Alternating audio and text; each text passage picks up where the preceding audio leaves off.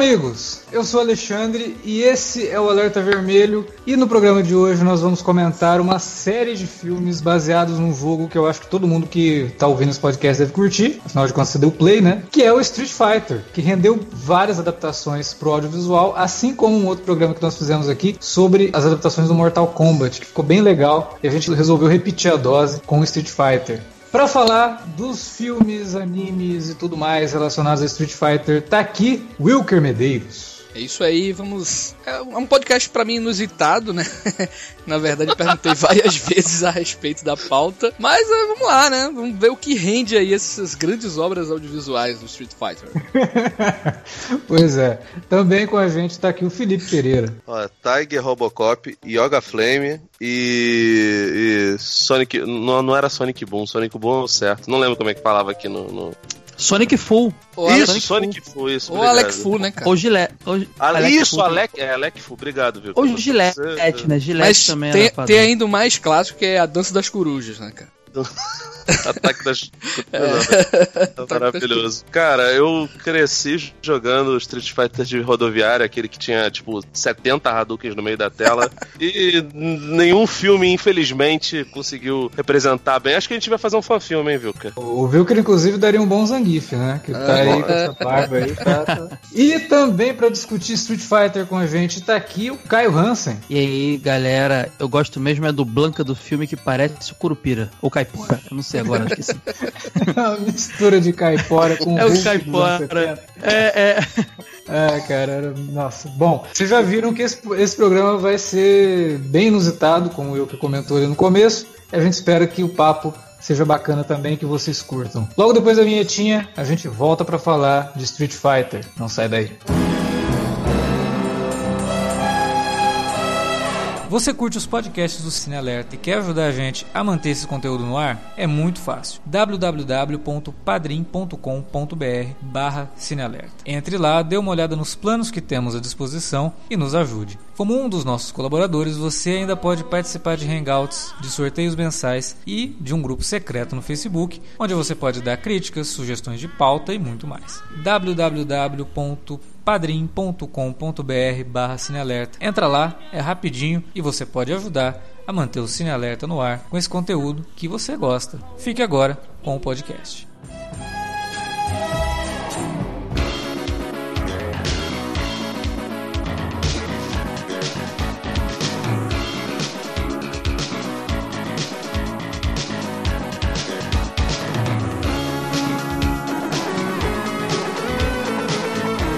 Tem uma coisa que eu acho mais interessante no Street Fighter, é que na época, né, nos, anos, nos anos 90, era Street Fighter e Mortal Kombat, né? O que, e os jogos lá, o King of Fighters, é, Tekken, aquelas coisas todas que vieram na esteira, né? Mas o Mortal Kombat e o Street Fighter, eles eram jogos mais populares. E tanto um quanto o outro, assim como vários jogos que a gente conheceu nos consoles, mas eles surgiram mesmo no arcade, né? Uhum. E eu acho que tem uma diferença muito gritante entre um e outro que faz com que eu acabe gostando mais do Street Fighter, apesar todo mundo que ouve os podcasts aqui sabe que eu tenho uma inclinação por gostar de coisas mais sombrias e tal, mas o, o Street hum, Fighter, cara, Dark. É, mas o, o, Street Fighter sempre me, me atraiu mais assim por, ser, por, por ele ser uma coisa mais explosiva mesmo. Assim. Ele é mais estridente do que o Mortal Kombat. O jeito que eles soltam os poderes, o que eles falam, o jeito que fala é, fight, round one, aquela coisa toda, é completamente diferente do que a gente vê no Mortal Kombat. Hum. Então, uma coisa assim mais down, mais para baixo. Até a trilha do Mortal Kombat é mais sombria e, e, opressiva, assim. É, o Mortal o Kombat ele não, tenta né? ser mais, vamos dizer assim, entre aspas, com muitas aspas, mais puxado para o real mesmo, como um torneio ali, tipo, até os, os sprites lá são de pessoas, né, e tal, então... É, exatamente. Mas tem um outro, uma outra franquia, até antes do próprio Mortal Kombat, que depois do tempo foi pau a pau ali, cara, com o Street Fighter e no próprio Japão mesmo. O Mortal Kombat fazia mais sucesso lá no Ocidente, né? Nos, nos Estados, Estados Unidos. Unidos. sim, sim, sim. Explicando, o Street Fighter ele é japonês, é da Capcom, enquanto o Mortal Kombat é americano. Eu acho que isso também influencia nessa questão das diferenças de um, por que, que um é de um jeito, por que, que o outro hum. é de outro jeito, né? Então, mas o Fatal Fury, cara, ele, o mais curioso é que ele também tem, tem praticamente as mesmas coisas que o primeiro Street Fighter lá tinha, né? Uhum. O, por sinal, o criador do, do primeiro Street Fighter é o criador do Fatal Fury. O Fatal Fury saiu em 91, né? Foi pertinho ali um, um do outro, tá ligado? Então era Dois um... anos, né? O Street Fighter 1 é de 87 e ele foi criado pelo Takashi Nishiyama, que é esse rapaz que depois foi pra SNK produzir Fatal o Fury. Fatal Fury. E na cabeça do Nishiyama, Uchiyama a ideia que ele tinha para um possível Street Fighter 2 era muito baseada no que o pessoal fez no, no, no Fatal Fury, entendeu? Assim, o, o, Street Fighter não é o primeiro jogo de luta, obviamente que não, né? T -t Tiveram outros, é, mas assim, a, a, mecânica do jeito que o, que o Takashi Nishiyama fez é realmente muito, muito pioneira, né? Ele já tinha feito um, um jogo chamado Kung Fu Master. Não sei se vocês já viram, é tipo um beat'em. Sim, sim. Só que você vai andando e vai batendo, só que é bem tosco, né? Dá um soco e você mata o, o, os inimigos. É como se todos fossem bonecos de massa, tá ligado? Ele saiu do, do projeto porque ele não tava gostando dos rumos que estavam tomando para o Street Fighter 2. Quando a gente pensa que o Final Fight originalmente ia ser o Street Fighter 2 e depois eles olharam, ó, oh, isso aqui não tem nada a ver com Street Fighter vamos mudar o nome, vamos começar outro projeto, eu começo a associar que ele tava vendo o que estava sendo feito no Final Fight uhum. e pensou, não, galera, isso aqui não tá, não é o que eu pensei. A SNK fez a proposta e ele foi lá e fez o Fatal, o, o Fatal Fury, né? Eu, ligando os pontos faz muito sentido. E depois ele ainda teve um envolvimento com outro jogo chamado Art of Fighting, que, para quem não, não, associou ainda, o, o, Fatal Fury tem os personagens do Terry Bogard, Andy Bogard e o Joey Higashi, que são um dos trios lá do, se não me engano, é trio da Itália, no, no primeiro The King of Fighters. É, o, um dos outros trios é formado pelo Ryo e pelo Robert Gar Garcia, e agora me esqueci o nome do, do outro rapaz. É o Takuma, é, né? Takuma isso, Takuma. Isso, obrigado. Depois virou, virou a Yuri no lugar dele, mais pra frente. Isso, isso, que passou a ser o trio do Art of Fighting. Então, tipo, Isso. o Fatal Fury e o Art of Fighting eram, de certa forma, os, no Japão, entre aspas, rivais do, do Street Fighter. E muita gente chegava e reclamava do lance de Art of Fighting ter uma mecânica muito parecida com o que acabou sendo o Street Fighter 1 e o Street Fighter 2, e obviamente pela, pela presença do Takashi Nishiyama. Depois teve uma porção de, de, de zoações em relação a isso, um personagem da Capcom só pra zoar, que de certa forma imita o Robert Garcia junto com o Ryo, que é o, que é o Dan, que é um personagem que era só de zoação, mas eu adorava antes de saber dessa, dessa porra, que era só uma, uma, uma zoação. Mas enfim, de qualquer forma, depois em, em 1991 surgiu o Street Fighter Fighter 2 que aí mudou praticamente tudo. O primeiro jogo era muito duro, você só podia jogar com quem com Ryu e tinham uns, acho que 10 personagens. Dos mais conhecidos Nessa época tinha o Gen, que era um velhinho, Sagat de chefe, Adon de subchefe, de certa forma, e tinha o Bird, que era completamente diferente. Não, e detalhe, o Ken você não era nem selecionável, era o Player 2, né? É, exatamente. Você Se você jogasse com... Ele era um pallet swap ali do primeiro, praticamente, do Rio. Exatamente. Mas assim, nesse, no, no caso, esse primeiro jogo, ele tinha umas paradas muito loucas. As magias eram muito difíceis de ser lançadas, se, se você conseguir acertar alguém, tipo, tirava muito, muito sangue mesmo. Eu falava assim mesmo, era sangue. A gente não falava barra de vida, vai tomar no cu. Nem life, né? Nem life. Não, né? Ah, não, vai tomar banho, né, cara? Ridículo. é, é, sangue, tá ligado?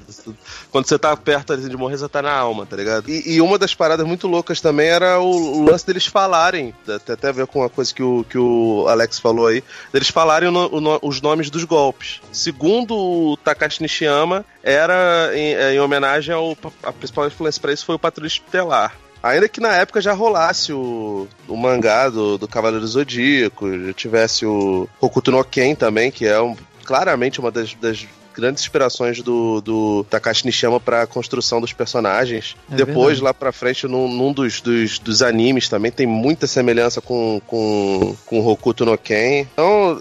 E, e, doideira essa parada que o Vilker falou aí do, do torneio, porque o Street Fighter ele começa com um torneio, é o Old é, Warrior Tournament, só que Obviamente eles só foram falar disso depois e rebutaram a história. É, mas no caso era um torneio mesmo. E tem a parada dos, dos lutadores, né? Que cada um, um representa um estilo. um estilo. e um país, né? Então você uhum. tinha cada lutador sendo um amálgama de vários clichês e de, de, de, personagens, né? Tipo, o japonês ele é, ele é louco isso, porque é o próprio japonês que fez, mas é, o japonês ele é um personagem mega batido, assim. Tipo, o cara anda para todo lado de kimono, né? E o que não é o que anda de kimono é o lutador de sumô, né? A, o americano é um soldado. Então, assim, tem, tem todos os estereótipos possíveis. Só não o assim. Zangief, né, cara? O Zangief não tem. Nossa, Zangief. nossa. Clichê da União Soviética total, né, mano? Total. Apesar que eu não sei se lá se pratica o Wrestler e aqueles lances lá de, desse jeito, né? Porque ele era. Ele tinha mais cara não, não, não, de. Não, é, de é que assim, na, aqui, pra gente aqui é, é, o wrestling, entendeu? Mas lá na, na Rússia é só uma terça-feira. é, só pegar um metrô, né? É só pegar o um metrô. É, só, ah, mas é, é foda, velho. Quando ele, ele. O zeramento dele, digamos assim, é ele dançando, né? A polca lá russa e pá.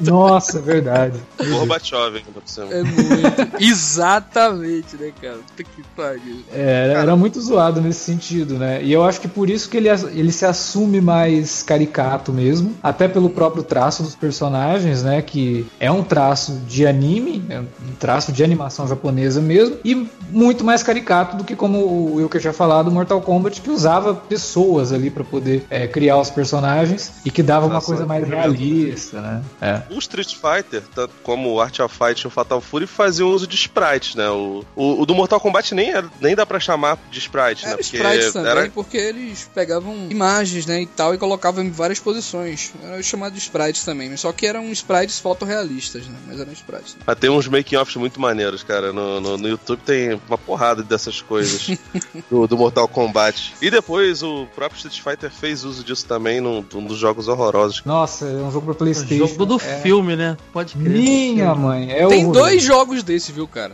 Tem dois tem, jogos tem, tem uma versão de arcade, tem uma versão depois que a Capcom mexeu, porque a Capcom não tinha mexido, mas. E aí ela tirou alguns personagens, botou uma mecânica que ficou um pouquinho melhor, mas exato, ainda exato. É, é, muito bizarro, cara. E tem o Akuma no jogo, cara, é muito louco. Nas duas versões. Caralho, o Felipe já jogou essa porra também.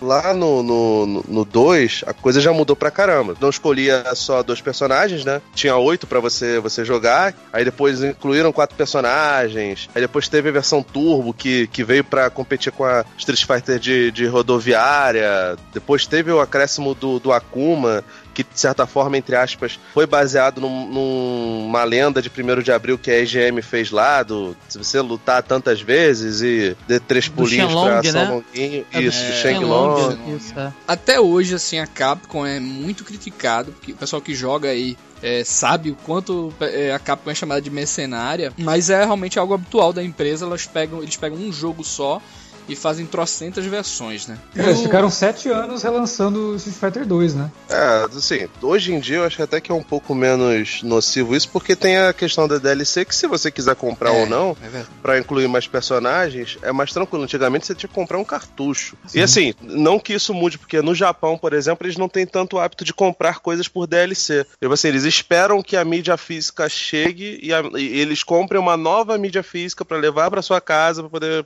poder fazer, tipo, é até bizarro. O Velberan vive falando, falando disso. Essas versões todas, tipo, cada uma veio com um acréscimo pequeno de, de, de, de coisas, até a última que uhum. já tinha um jogo bem mais rápido, trajes diferentes para os personagens, e o acréscimo do Akuma, né? Que, de certa forma, conversa com aquela brincadeira lá do, de 1 de abril da EGM, que falava do. do... Na verdade, era baseado num erro de tradução, que o, o Ryu fala alguma coisa do meu Shoryu, que o cara traduziu pra Shenlong, né? Que é o nome do, do dragão lá do nosso querido Goku e companhia. E aí falavam que esse Shenlong era, na verdade, o mestre do, do, do Ryu e do Ken. E aí depois botaram a Akuma e começaram a perguntar se era realmente o mestre do Ryu e do Ken. Enfim, aí criaram um background que, de certa forma, conversa um pouco com essas coisas. Mudou um pouquinho, né? Exatamente o, o mestre do Ryu e do Ken, mas tem uma ligação, sim, com o passado do, dos personagens. E toda a coisa audiovisual que foi feita, né? Dali para frente, durante um bom tempo, era baseado basicamente nesses jogos, né? Principalmente no Street Fighter 2. A animação, Exatamente. os filmes. Que Street Fighter 1 foi meio que esquecida. Tá difícil de é. você, de é, você é, o Street achar Fighter pra 2 jogar. O jogo fez a, Street Fighter virar o Street Fighter, né? Mas sabe o que atrapalha muito o Street Fighter 1 até de ser emulado pela galera? Ele tinha um esquema na máquina dele de, de pressão dos botões, sabe? Exatamente. Os golpes, eles eram mais fortes dependendo da... Com gatilho, sabe? Dependendo da pressão que você apertasse. Você não tinha vários botões soco fraco, Eram soco três forte. Botões, era, era, né? Eram três botões é, que você ia sim, mudando a intensidade sim, é. de cada um, né? Então, emular isso é muito difícil. Então, sempre foi um jogo muito complicado de se lançar remasters e coisas do tipo. Por isso, né? Nas coletâneas que a Capcom fez, tem, eu lembro que tem uma pro PSP que os caras lançaram Street Fighter 1, mas na maioria das coletâneas que eles faziam, eles preferiam realmente esquecer assim esse jogo, tá ligado? Eles agora nessa nova que eles vão lançar aí pro Play 4, que é a coletânea definitiva do Street Fighter, né? Todos os Street Fighters eles vão relançar e realmente vai ter o primeiro Street Fighter de novo, mas eles nem, nem queriam falar sobre isso. Até porque a série Alpha meio que conta muito do passado, então meio que Com substitui certeza. de certa forma, né? E, e até, então. é, Caio, essa questão que o Felipe tá falando aí do Akuma e toda essa história por trás aí era uma, uma parada meio George Lucas, tá ligado? Porque eles não faziam ideia, na época que eles lançaram aquele Akuma lá, de todo esse background por trás. Não. Eles só, tá foram, eles só foram explicar isso do Akuma mesmo, da série Alpha, né? Ah, lá você vai conhecer não, a história é, do Gol e tal. Os primeiros jogos, assim, principalmente os primeiros jogos, eles não tinham muita história, não. Era exato, muito raso. Exato, exato. As produções pra TV e tal tinham muita liberdade criativa, porque era muito básico a plot ali, não tinha muito. A série Alpha acho que foi quando começaram a contar melhor a história, a gente vai não, e, e, e, tal. e a gente vai falar sobre isso mais pra frente, quando a gente entrar no, no Street Fighter 2, o filme, né, o desenho lá. É, muita coisa que eles fizeram naquele filme, eles pegaram o mote dali e reutilizaram depois, tá ligado? Até como trama mesmo.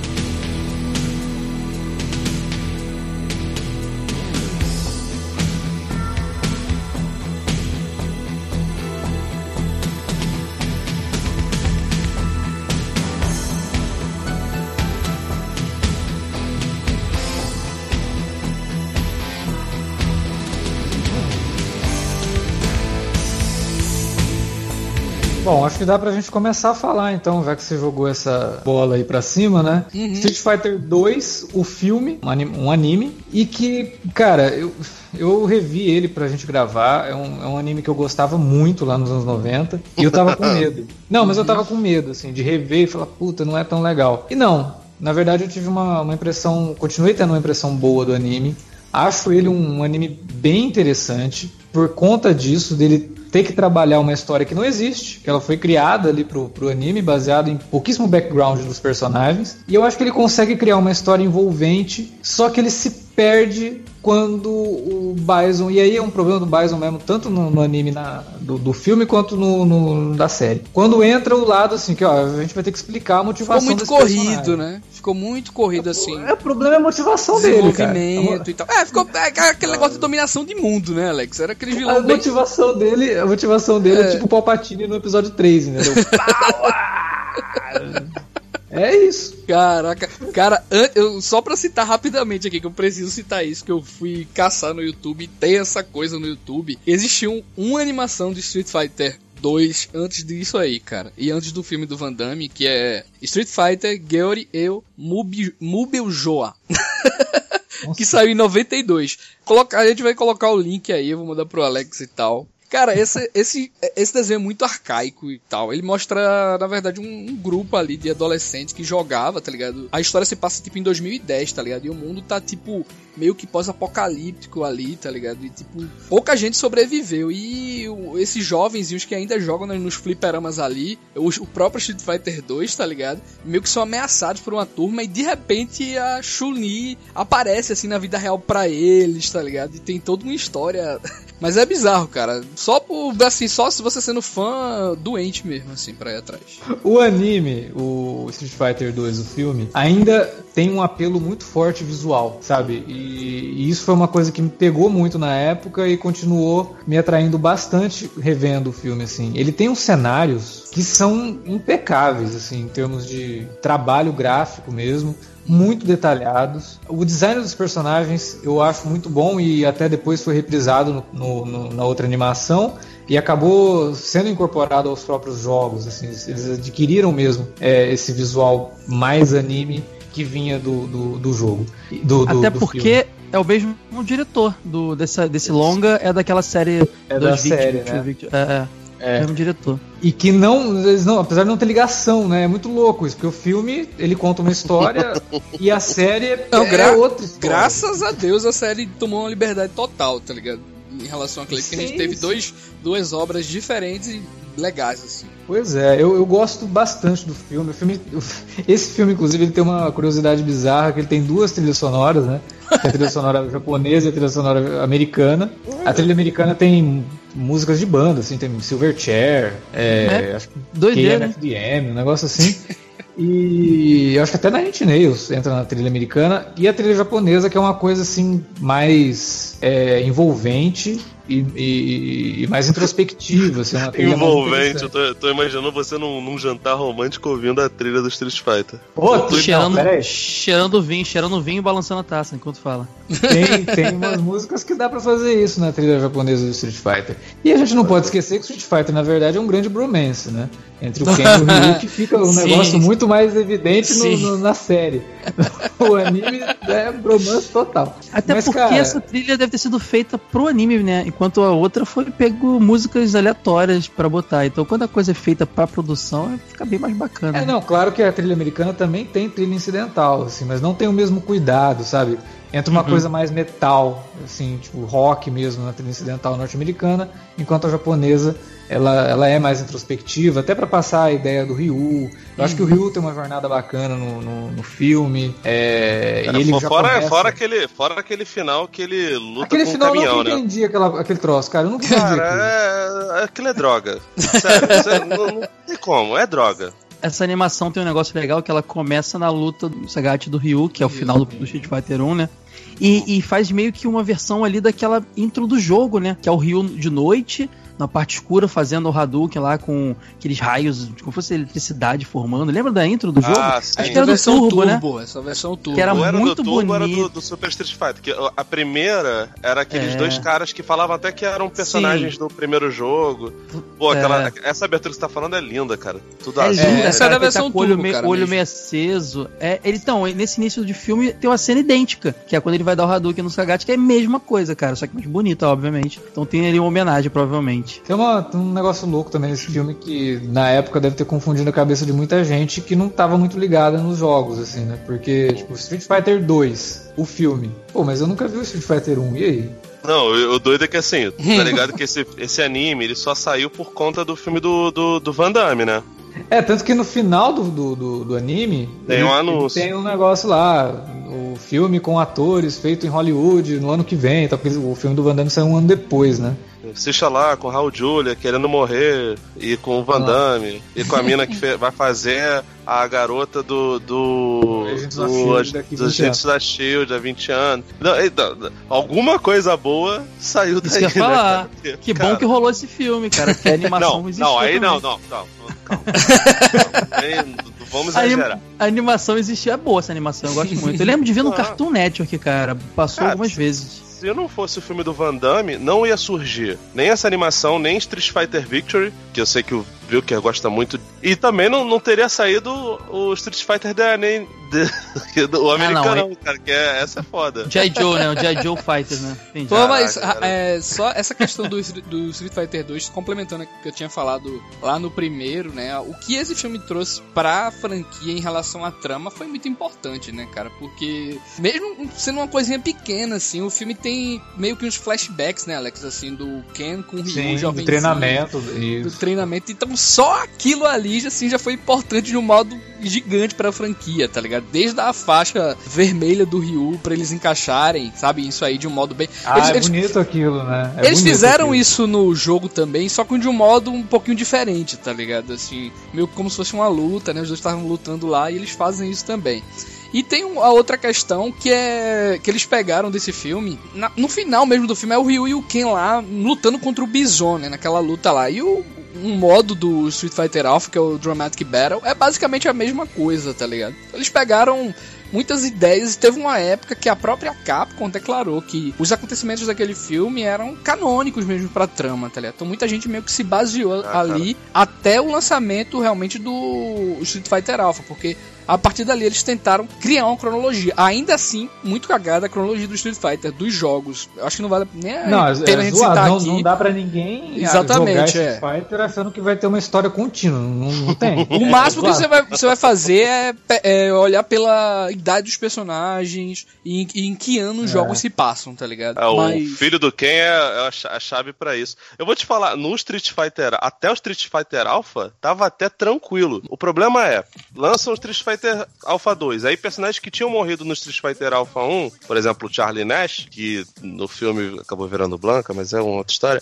Ah, no, ele, ele morre no primeiro e aí ele volta no segundo. Aí, não, galera, ó, tava lá no Street Fighter 2, não é bem assim, é o Street Fighter Alpha 2. Aí depois eles lançam o Street Fighter 3. E aí logo depois eles lançam o Street Fighter Alpha 3, ou 03, não lembro exatamente qual era o nome aqui no, no, no Ocidente ou no Oriente. No Japão era zero, no. Isso, aqui era Alpha. E aqui, aqui, era, aqui era Alpha. E aí, olha que loucura, depois de, de, muita, de muita luta e muita sofreguidão, eles lançam o 4 e o 5, e o 4 e o 5 se passam anteriormente ao Street Fighter 3. Então, não sei como é que vai ser no Street Fighter 6, se ele vai se passar antes ou depois do 3, mas cronologicamente, o 3 é depois dessa porra toda. É, aí, aí, realmente é um negócio pra se entregar na mão de Deus, cara. Tipo Hannibal. Só né, joga e luta tipo lá, pô. Só joga e luta e tá ótimo. Porque assim, isso que o Wilker falou é verdade. O filme trouxe uma coerência para uma história que não dava para você conhecer exatamente jogando aquilo, entendeu? Então o filme ele serve mesmo como um guia para você conhecer aqueles personagens, saber um pouco da motivação de cada um, saber por que, que o Ryu faz o que faz, por que, que o Ken faz o que faz. E é por isso que eu falo que na hora que chega no Bison, que é o Vega, na verdade, isso também é outra parada mega zoada, né? Personagem com nome Tudo culpa do Mike Tyson. Tudo culpa do Mike Tyson. é, ah, é, é verdade. Por causa do Bison, é, era o lutador de é, boxe. Né? Aí foi feita uma rodinha lá, era a Amy Bison era homenagem ao Mike Tyson, né? Pô, o cara é um fiel. capanga da Shadalu, mano. O cara é um bandido lá, tá ligado? É. Não, e é Pô, não, porque, porque, realmente o Mike Tyson é um exemplo. Tu vai casar é. tua filha com o Mike Tyson agora, viu? É por isso que a galera estilou, né? É, e aí por isso que eu, que eu falo que na, quando chega na motivação do Bison, o negócio é muito zoado. Mas eu acho que o anime tem sim o seu valor como uma obra isolada. Ele tem muita coisa legal, tem umas coisas que eu acho meio toscas e que aí eu acho que se, é, se, se reproduzem em todos os outros animes de Street Fighter. Mas é, também anime tem um pouco disso também, né? Que é a objetificação da, da, da Chun-Li. É, da, ali é fanservice Ken... puro, né, mano? Fanservice puro. Não, mas é machista, né, cara? É muito escroto. Muito. A versão XXX, cara, tem, pô, tem cena de, de nudez frontal, cara. É, a Chun-Li começa o anime como se fosse a heroína do, do, do jogo, né? Do, do filme. Uhum. Porque ela começa ali, ela contata o, o Gaio e não sei o que. E, cara, ela é atacada e o ataque do Vega nela, assim, é uma coisa muito é, sexista e acabou a Chun-Li, cara. Ela derrota o Vega, tudo, mas acabou a Chun-Li. Chun-Li acaba ali. Dramaticamente, é até legal você dar essa enganada no, no espectador, sabe? De achar que a Chun-Li vai ser uma das personagens de repente não é. Só que. Pô, é pega ruim. muito mal, né, cara? É pega tipo a Sônia no, no, no, Mortal Kombat do Paul WS, cara. Porra. Exatamente. Chega no fim ela vira a donzela em perigo. Não é nem no fim, é no, no meio, né? Do negócio. E aí isso se reproduz depois nos outros longas também. É, tem um Que o cara pega a Chun-Li pela perna e abre a perna dela, assim. Por quê, né, cara? É muito zoado isso, assim. Na, japonês, na, na mano. Japonês é. É, mas tem isso sim, a gente não, não, não dá pra, pra, negar. Mas o filme é bem interessante, cara. Ele tem momentos bacanas e eu acho que ele, que ele sobrevive bem à, à idade, sabe? É um filme que já tem aí 20, 24 anos. Vou ser sincero, mano. É, é, vou ser sincero, vou logo adiantar. Acho que é o melhor filme do Street Fighter que já fizeram até hoje, cara. Que é. isso, que isso. Tu não gosta do filme lá da Lona Lang? Mas ali é live action. calma. Falando só animação. Pera, calma. Vamos chegar nesse filme já já. Pera lá. Tem até uma curiosidade que a gente não falou na hora do jogo. A Chun-Li, só por curiosidade mesmo, ela foi a primeira personagem feminina de jogos de luta. Não que tivessem muitos jogos de luta até então, acho que Fatal Fury só até. Mas ela foi a primeira, aí a, a Mai foi até uma reação a isso depois no, na Fatal Fury. Cara, há que eu já vi já, eu sei que é chato isso aí, desculpa, cara. Mas há que conteste, tá ligado? Isso aí, porque. É mesmo? Exatamente. Tem personagens, assim, parece que tem uns três jogos de luta que já tiveram. Mas é coisa pequena, tá ligado? Entendi. É, não sei, informação que eu tinha. Mas tá ligado? que sempre, o, sempre existe o, aquele chato, né? Ah, isso aí, o cara. A Apple lança lá o smartphone, é, aí sempre o, chega, né? Ah, existiu. O Will que fez um indie, o Will que fez um indie lá e tá falando que fez na época. ah, não, ó, tinha feito esse jogo aqui, ó. Tinha uma olhadinha e tal.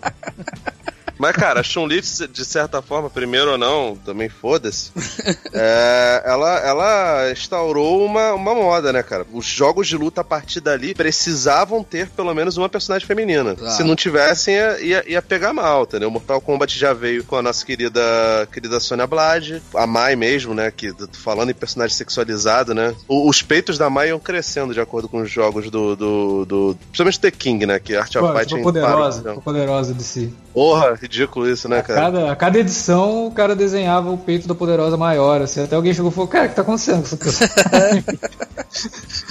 É, isso realmente rola até hoje. O Street Fighter V tem a Laura, né? Que também é hipersexualizado, negócio que saiu recentemente. Uhum. Então, um pensamento que ainda não, não morreu, né? Os caras já, jamais, não jamais, é, cara. É.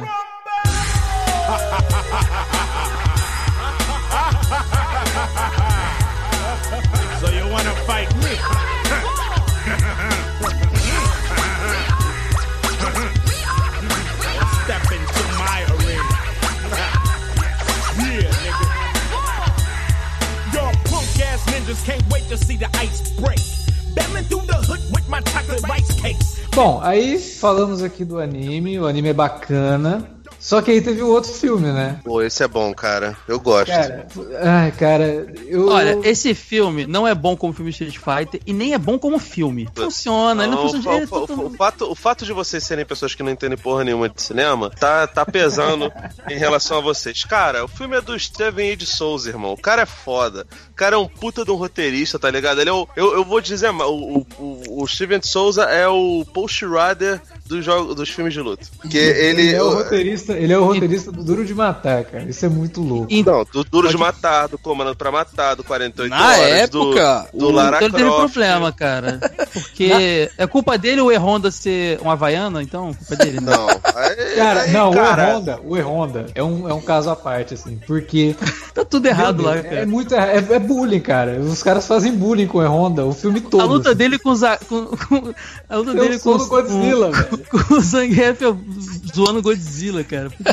cara, o, o Steven Souza aí, né, que vocês falando, na época é. ele comparou o Street Fighter antes do lançamento, ele falou assim, ó, meu filme é uma mistura ali de Star Wars, James Bond, além de ser uma produção bélica e tal. Valendo, cara. E assim, cara. É, cara, a gente tem que admitir aqui que, apesar da, dele ser o que é, né, de ser essa pérola aí, o filme foi um sucesso, mano. Felizmente, assim. Até é, mas ele foi um sucesso por outros motivos que não o filme, né, cara?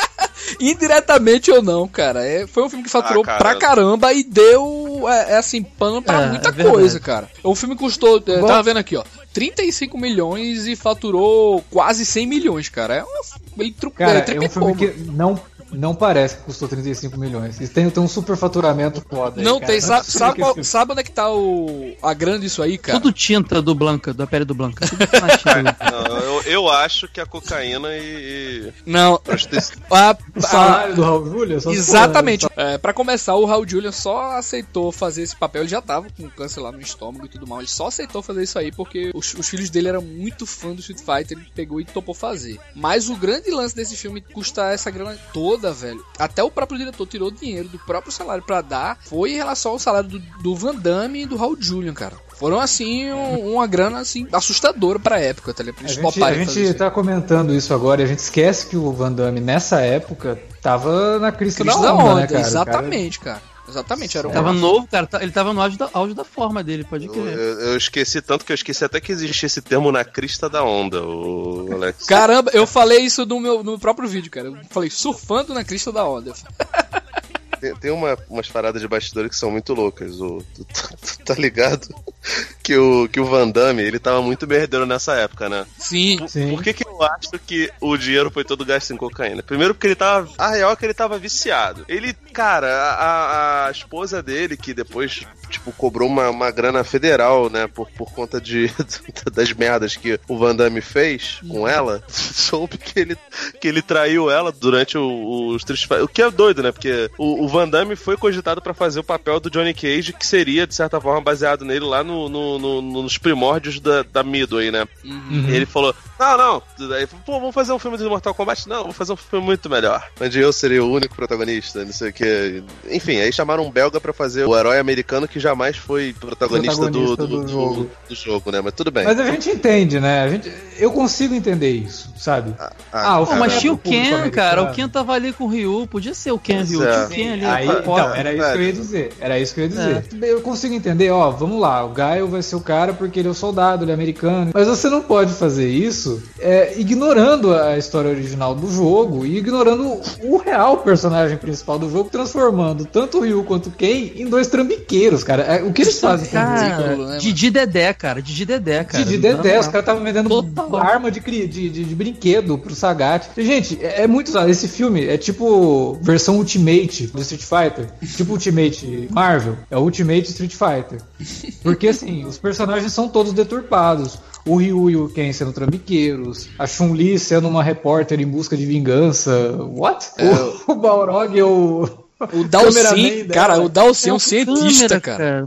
O Dalsin é um cientista, como assim, não, mano? O Dalsin é cientista, tem cabelo e, e, decide morrer e depois fica careca. Pelo menos o ator parecia ser indiano, cara. Pelo menos. Porque o Honda de japonês virou havaiano, isso até hoje eu não, não, não aceito, cara. Cara, mas assim, o, o, o, Alex, eu, eu aceito, entre aspas, muitas aspas, o lance deles precisarem americanizar. Tipo, 1994 não é a mesma época, por exemplo, do, do, do Bruce Lee ter uma ideia de uma série chamada Kung Fu e eles uhum. botaram o David Carradine Carradine, sabe? Passou um tempão. O próprio advento, entre aspas, do Bruce Lee já tinha rolado pra caramba. O Jack Chan, de certa forma, já fazia algum sucesso no, no, no Ocidente, sabe? Não lembro se ele chegou a protagonizar muitos filmes americanos, mas não justifica. E, pô, é. cara, pra mim a, a, parada dele não colocar o Ken, acho que era mais pra tentar, não, cara, tentar fugir estão... de uma de uma alguma briga de fanboys que existia uma certa rivalidade. As pessoas viviam colocando o Ken o, e o Ryu em perspectiva, né? Isso dá trama do filme, inclusive, né? De Sim, daria, né? Mas... Pra poder ter essa Cara, dualidade. A, de, a decisão do, de ser realmente um americano e tal é basicamente pra questão da divulgação do filme, cara. Eles precisavam de um plot ali, é, é total. Precisavam estampar o pôster com o Van Damme, precisavam, pra aquilo acontecer, pra aquilo funcionar, eles precisavam de um é. chamariz pra troço ir pra frente, tá ligado? E acabou. aí, me colo... que... aí, aí, me coloca um belga pra ser o americano com, com tatuagem de Estados Unidos na, na no, no, no braço, viu, cara? Vocês falaram que o salário lá, que tudo foi gasto no salário do, do Van Damme e do Raul Julia, mas tinha a Kylie Minogue também no filme, fazendo a Kami, né? Acho que ela cara, não tava é... muito barato, não. Que desperdício, não, né, cara? Inclusive, a mulher que o, que o Van Damme traía, galera, era a própria Kylie, velho. Apesar de ter ficado nítido o, o, o, teor ali, a tensão ali entre o Gaio e a Chun-Li, né? Que eu nunca tinha esperado. Não, não, o Gaio, essa tensão rolou com todos os personagens. O, o Gaio só não Blanca, pegou. Né? Só, só não pegou o Honda porque ele não quis, cara. Se eu me lembro, acho que o Charlie era o Blanca, Blanca no filme, né? Se transformou no Blanca. Sim, é. É, é só que lá não era Charlie, era Carlos, porque ele era latino. Aí o. Era brasileiro. Era brasileiro. Ah, é verdade, porque o Blanca é brasileiro, mudaram, verdade. Aí o, o Raul Júlia lá, o, o, o Bison fala: Carlos, Charlie. Ah, é você que ele se refere. Tipo, ele demora um tempinho pra ligar as coisas. Né?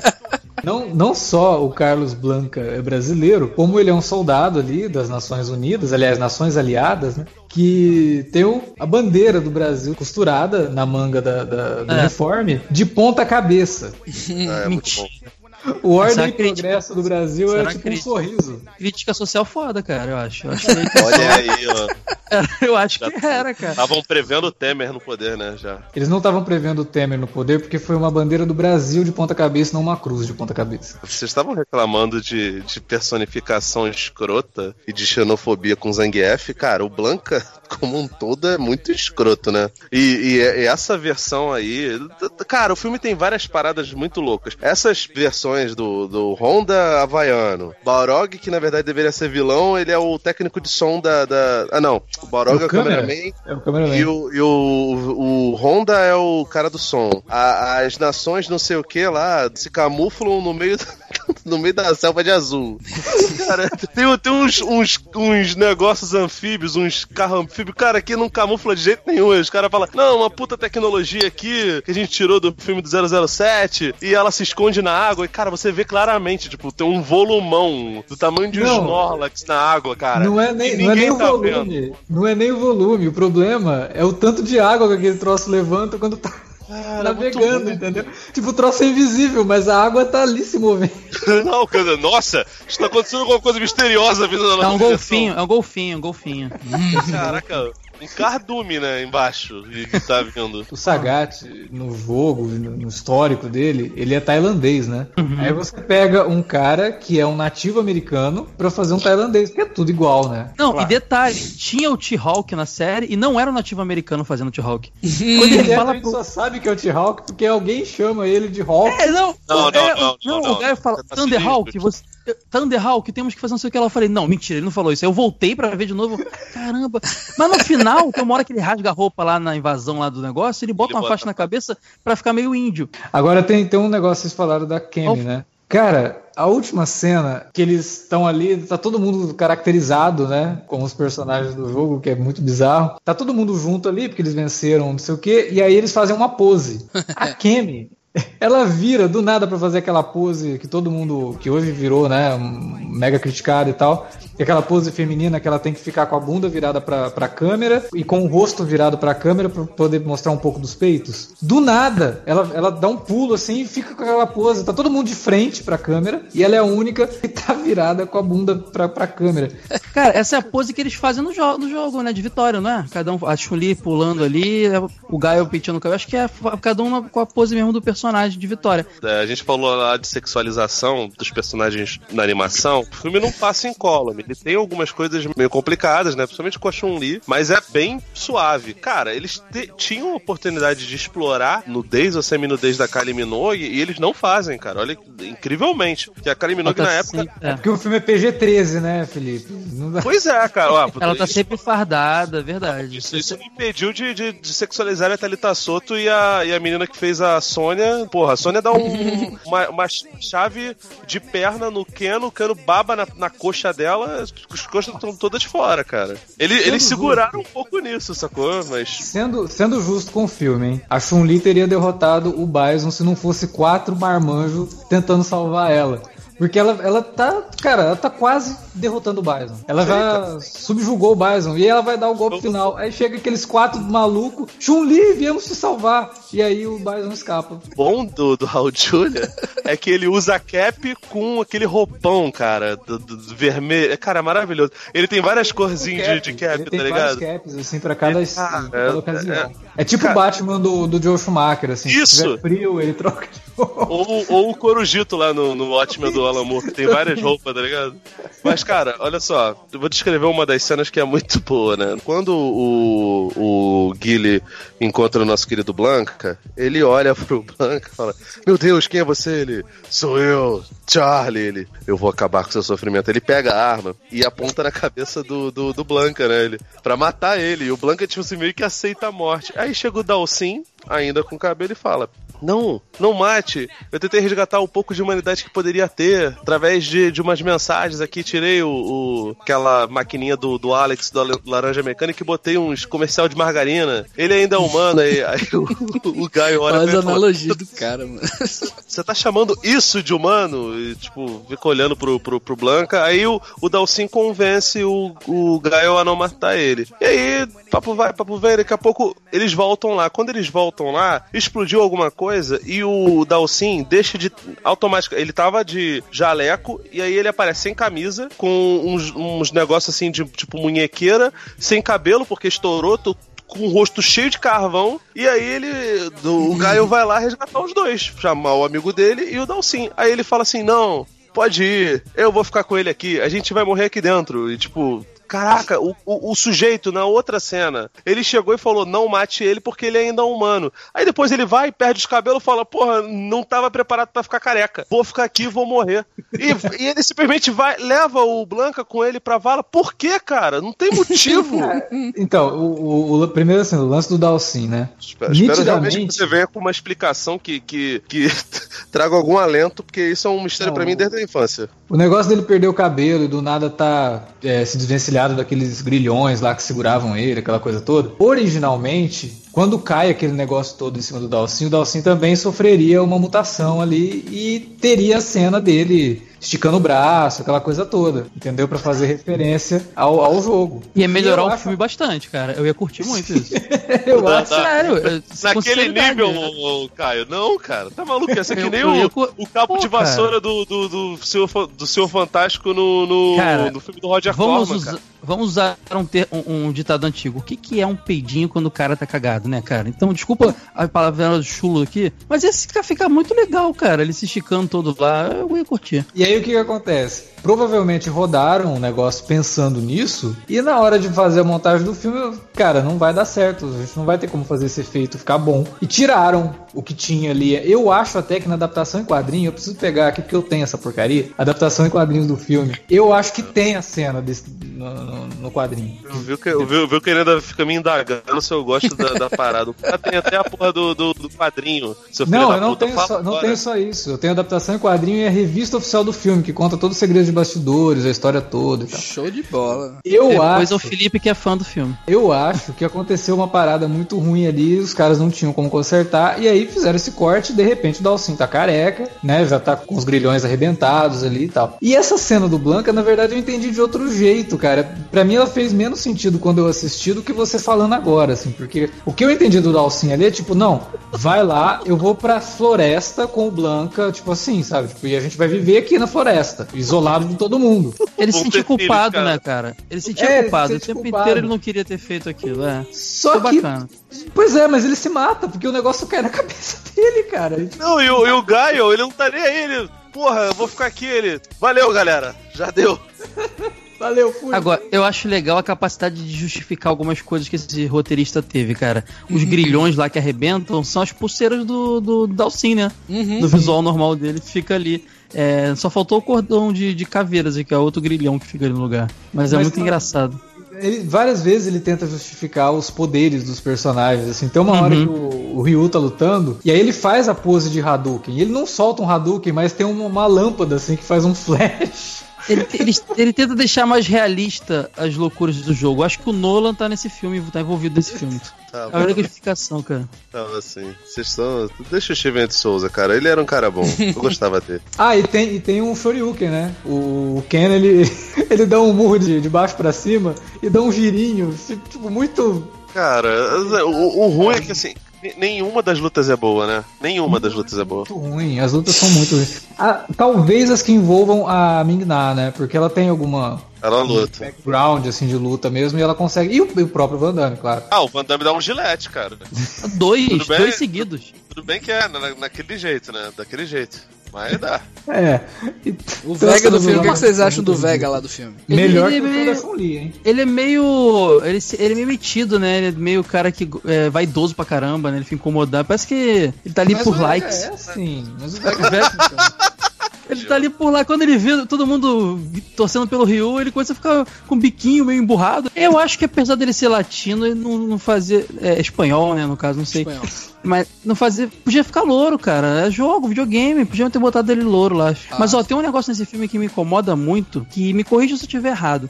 Mas a Shadalu, ela é uma organização criminosa, liderada pelo. pelo hum. Lá ela é uma cidade, Shadalu City, que parece um país no isolado que tá rolando uma guerra e os Estados Unidos e os, os, países, os, outros países estão envolvidos, a Inglaterra, os Estados Unidos que e é tal. Onde, que é onde o, o Bison quer construir a Bisonópolis. Cara, Sim, ele virou um ditador, cara.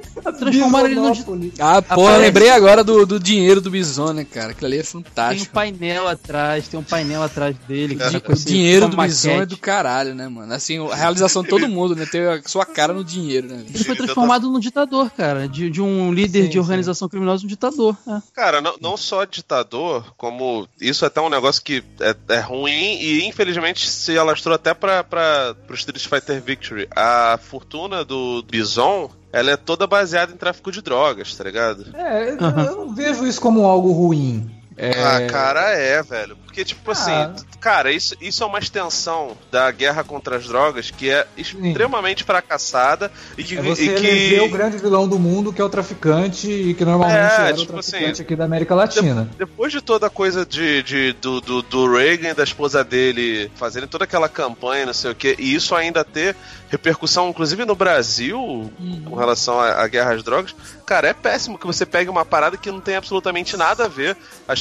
Nunca a história de Street Fighter no tudo bem, antigamente realmente não tinha tanto background de, de, de personagem. Mas, cara, é, é, tipo pueril e é escroto, cara. A, ainda mais, nem tinha lembrado disso. Você acabou, acabou de lembrar uma coisa. O Raul Julia era um, ele era porto-riquenho, né? Sim. Aí, pô, você, o personagem dele não era latino, mas você olha para ele e você lembra dos. dos, dos, é, dos... Mas calma lá, o Bison é latino, né? É? É, Vega? Ah, o original é Vega, verdade. O nome dele é esse. Pô, nunca, ele foi pensado para ser. Ele foi pensado para ser latino, né? É, realmente é, eu não sei, porque eu, não, eu nunca pensei nele porque, tipo, a, a, base dele, tudo bem, que é perto da, da base do Sagat, né? A base dele é tailandesa. Mas aí realmente eu não sei nem se tem nacionalidade do, do, do, do personagem. É, eles incrementaram eu... essa coisa das drogas aí só pra dar um background maior ao personagem, né? Pra não ficar só aquela é, de dominação é, de mundo, é, tá ligado? Sim, cara, mas é cagado, saca? Sim, Você... sim, concordo. Assim, pela, pela ótica que você colocou, totalmente, né? Pela ótica que você colocou, totalmente escuro. Politicamente é. falando, é pesado, cara. Com certeza. E o protagonista é um militar, cara. O que você esperava? Militar norte-americano que invade uma, ah, uma boate clandestina com um tanque de guerra e fala: Tá todo mundo preso enquanto sorri. É muito doido e isso. E o cara, cara. que tem tatuado a bandeira dos Estados Unidos, né, mano? Pelo amor de Deus.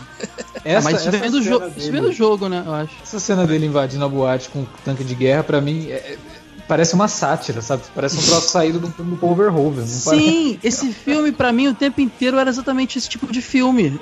Ele não queria ser, mas ele funciona para mim hoje. Quando o moleque, igual eu falei no episódio que a gente fez de Mortal Kombat aqui, o filme era maravilhoso. Eu não vou negar, eu achava maravilhoso. Tô vendo hoje, para mim é um filme de satirizando o videogame, sabe? A impressão que eu tenho é essa. Não, não, ele, não se, ele tenta se levar a sério, eu acho. Mas acho que os roteiristas desistem na metade também, sabe? Ah, a gente tá ganhando, vamos curtir, vamos zoar isso aqui. Para de eu falar os sei. roteiristas, cara. O gênio por trás disso é um só, Steven Ed Souza. O ele é gênio. É é, é, escrito, dirigido e produzido por Steven de Souza, tá ligado? Ele é, é um cinema autoral, porra.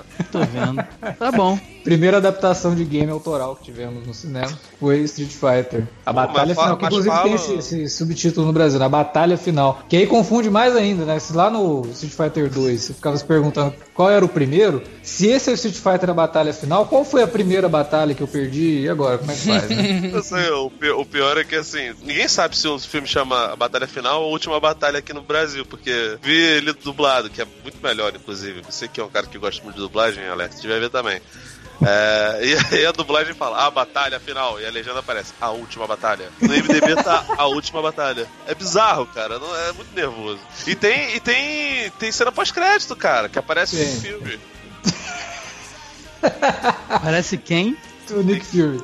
Não, na verdade, assim, tem uma cena pós-crédito ah. mesmo. É, que é, é ali o, a mão né, do, do, do Bison tal. É a cena pós-crédito mais, mais batida, assim. Vários filmes terminavam assim, né? Tem o, o filme do Flash Gordon também tem essa cena aí. É, o filme ainda termina, né? Para Raul, Vadia com Deus. Bonito isso, né?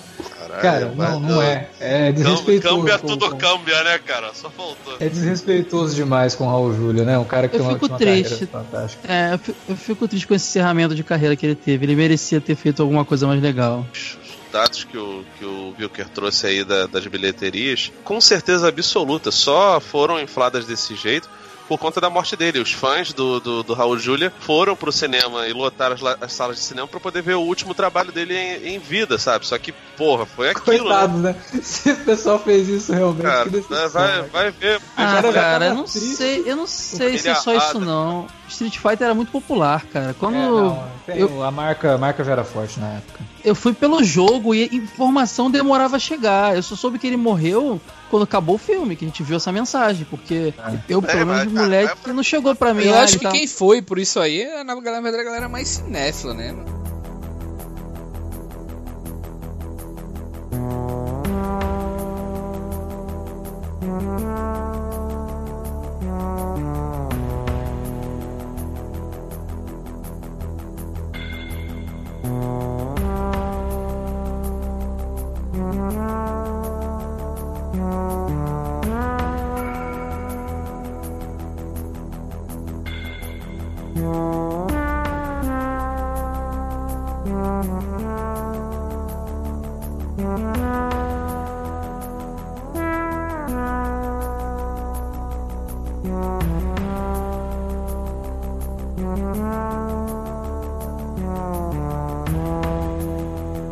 Cara, aí assim, pra não dizer que foi tudo perdido em termos de qualidade do, do Street Fighter. Lançaram a série americana. Lanç...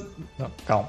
Lançaram Street Fighter 2 Victory, que é o anime, né? Série de 29 episódios do Street Fighter, que também revi, né? Depois de muito tempo. A última vez que eu assisti isso foi nos anos 90, assim como o filme, a animação e também o filme do Van Damme. E essa série, ela me desapontou um pouquinho do, nos últimos 10 episódios. Assim. Eu não lembrava que isso acontecia. É, ela começa bem. Eu gosto do começo da série. Acho que ela trata o Ryu e o Ken de uma forma muito interessante, coloca os dois ali. Por isso que eu falei tem o bromance, e realmente tem, é muito legal isso. Você vê o relacionamento dos dois personagens. Tem uma parada homoerótica nítida ah, acontecendo. Muito, né, cara? Muito. É muito forte, muito forte. Tem os dois. Cara, tem uma cena que os dois estão pelados, pulam numa piscina. É a, bizarro porque todo mundo é muito novinho, né, cara? Eles que Eles têm 16, 16 anos. 16, 16 anos e a Chun-Li tem 15. E, tipo. É, e, né, e fica uma tensão sexual entre os três, assim, tipo.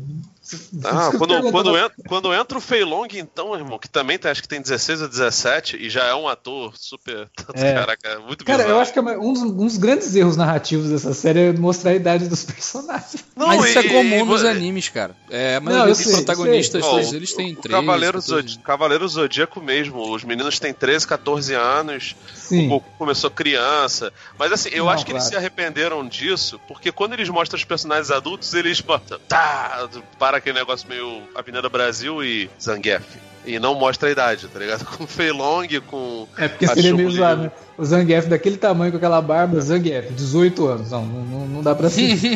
Mas. Aí o que, que acontece nessa série? Que aí ela vira série de anime genérica para mim, assim, nos últimos episódios, nos últimos 10 episódios. Porque ela começa bem, tem todo um lance da jornada do Ryu, a busca pelo Hadouken, né? É, ele tentando chegar aquilo e transforma o Hadouken numa coisa a ser conquistada. Não é uma, um mero poder que ele solta ali, é uma coisa a ser é, conquistada. É parecido com, com o que se tornaria depois o Satsui no Raido, no Raido né? Não sei se é assim que se pronuncia.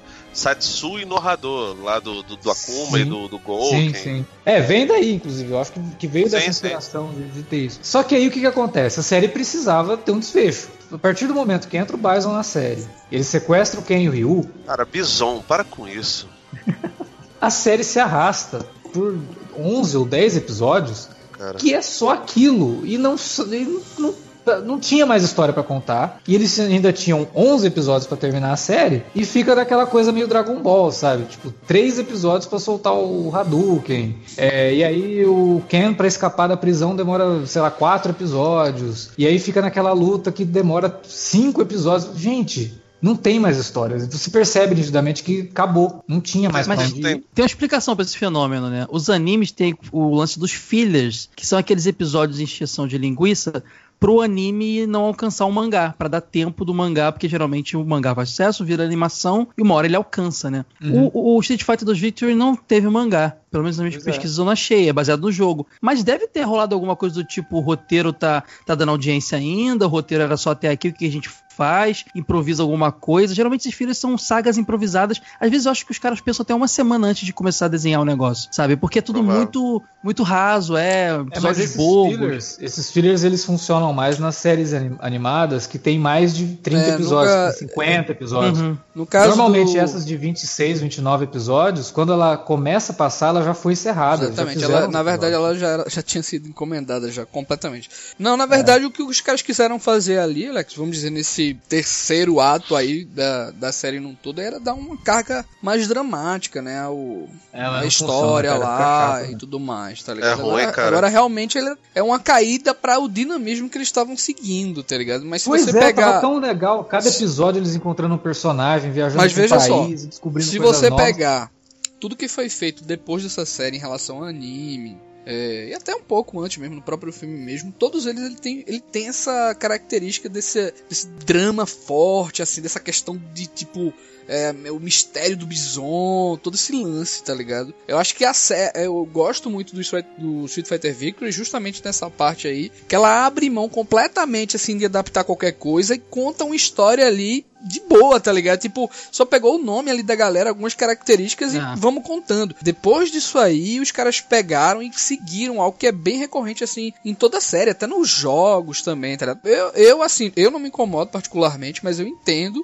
que essa última parte aí é meio arrastada, tá ligado? É, é, é diferente do que eles estavam fazendo antes. Mas eu ainda gosto bastante da série, assim, deixando claro, cara, os primeiros episódios eu acho muito legais mesmo sabe? A descoberta mesmo dos dois personagens e toda a jornada que eles têm. O Gaio aparecendo no começo, lutando com o Ryu. Aquela cena dele, né? Primeiro uhum. e segundo episódio, lutando com o Ryu é muito foda, cara. O Ryu levantando, tipo o Rock, né? Uhum. É, o cara não cai de jeito nenhum, ele não desiste. A espontaneidade cara... do texto dessa série é muito boa, cara, porque uma coisa é. vai levando a outra, tá ligado? Isso é um, mérito, é um mérito muito grande do roteiro, assim, dos caras, porque... É, é por isso que esse estranhamento dos últimos episódios acontece, porque de repente Exato. tudo fica estagnado. Exatamente, né? porque você vai... É, é uma coisa bem simples, sabe? E de repente algo vai desencadeando outra coisa e a coisa vai crescendo, vai ficando cada vez maior e tal. Posso ser bem sincero, cara? Eu, eu lembro que quando. Acho que você e o, o, o Vilker e o Alex acabaram maratonando a série meio que, que juntos, por coincidência mesmo. E aí depois surgiu a ideia de a gente fazer igual a gente fez com o podcast do Mortal Kombat, né? Aí eu fui ver um pouco depois e eu lembro que quando o Vilker lançou o piloto lá do Imersão Cultural, ele foi lá, falou pra gente dar uma olhada e eu, eu vi e comentei com ele algumas coisas e falei que uma das coisas que eu senti falta quando ele tinha, tinha falado no, no vídeo era da, da, na minha cabeça pelo menos, da luta super dramática que rolou entre o Ken e o Ryu no final da, da, da série lá, com o Ryu com aquele, aquele triângulo para baixo, sabe? Uhum. Na, na, testa e dominado pelo, pelo. Minha lembrança dessa coisa era muito boa. E infelizmente, quando chegou perto disso, cara, foi tão vazia de, de, de, de, de significado. A, a, a, luta até com a Chun-Li foi bem mais, mais para mim, melhor elaborada a luta do, do, do, Acho que foi quem contra, contra Chun-Li. Foi, é foi melhor. É o Gaio ah, perdão. Isso, era o, era o Gaio contra Chun-Li. E no final das contas, cara, a impressão que eu tive da série é que ela é muito repleta de coincidências. Parecia que eles tinham a obrigação de colocar algum personagem do videogame, e aí, tipo assim, eles arrumavam uma desculpa mega esfarrapada. Tipo, eles estão andando, daqui a pouco o, o Ryu tá no, no shopping, daqui a pouco ele tropeça num velhinho, e o velhinho fala lá, ah, não, pô, eu tava aqui querendo um açaí, mas não tem açaí. Aí, tipo, ele leva o velho lá pra fora, ele falou, pô, obrigado, você me deu água, não sei o que, deixa eu te ensinar uma parada. E, porra, o cara vai fazer uma bola de energia. Aí o Ryu vai por, por, por causa, de novo, para a parada lá das drogas, né? Que reaproveitaram do, do filme do Van Damme. O Ryu é acusado de ser traficante, vai pra cadeia. Na cadeia ele encontra o cara lá do, do, do Muay Thai e aí ele enfrenta o Sagat. Que até uhum. é uma loucura, porque um dos personagens lá do, do Art of Fighting que tinham acusado de, de serem de ser plágio do, do Street Fighter era um cara que, que também lutava Muay Thai. E o Sagat tá desde o primeiro jogo, né? Ele era o chefão do primeiro jogo. E o visual do Sagat no, no, no Street Fighter Victory é igual desse cara. Ele também usa aquele aquela faixinha na cabeça, sabe? Que tem uma peninha atrás e não tem tapa-olho, tomando cicatriz, enfim. E assim, eu não me incomodo com o fato de, de o anime não, não mostrar, por exemplo, a rivalidade que tem entre o Sagat e o Ryu, que é uma das coisas mais, mais clássicas. Mas eu me incomodo muito com essas coincidências.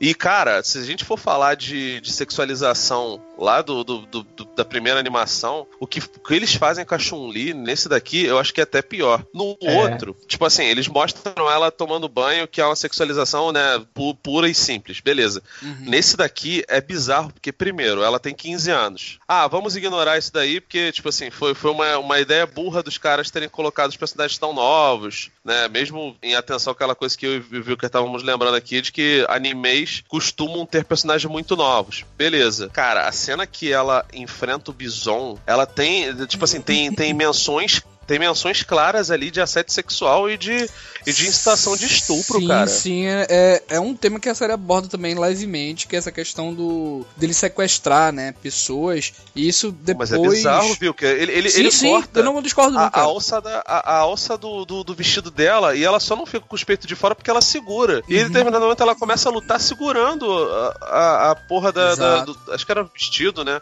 Sim, sim. E de, de repente ela começa a dar o chute dela lá, a magia, e enfim. É um escrotão. Ela... Tanto é que essa série realmente é pesada, velho. Eu, tô, eu até falei lá no vídeo que realmente eu me surpreendia, porque tinha muitos momentos que você, caramba, e o Bison era um cara escroto, velho. Ele sequestrava pessoas, né? Depois a gente vai saber mais na frente essa questão das dolls, né? Que isso veio reverberar depois nessa trama aí das dolls, que ele criava escravas mesmo, né? para ele e tudo mais. E essa série aborda mesmo isso, assim, dessa maneira. Só que ele é novamente aquela mesma coisa que a gente falou lá no o Street Fighter, o filme, né? Do, no caso, o, o desenho, né? Antes desse filme aí. Tem essa visão aí do, do japonês, assim, sempre sexualizada das personagens, né? E de resgatar. E também pra época lá que foi feito o troço, né? Isso para eles era, era comum, né, cara?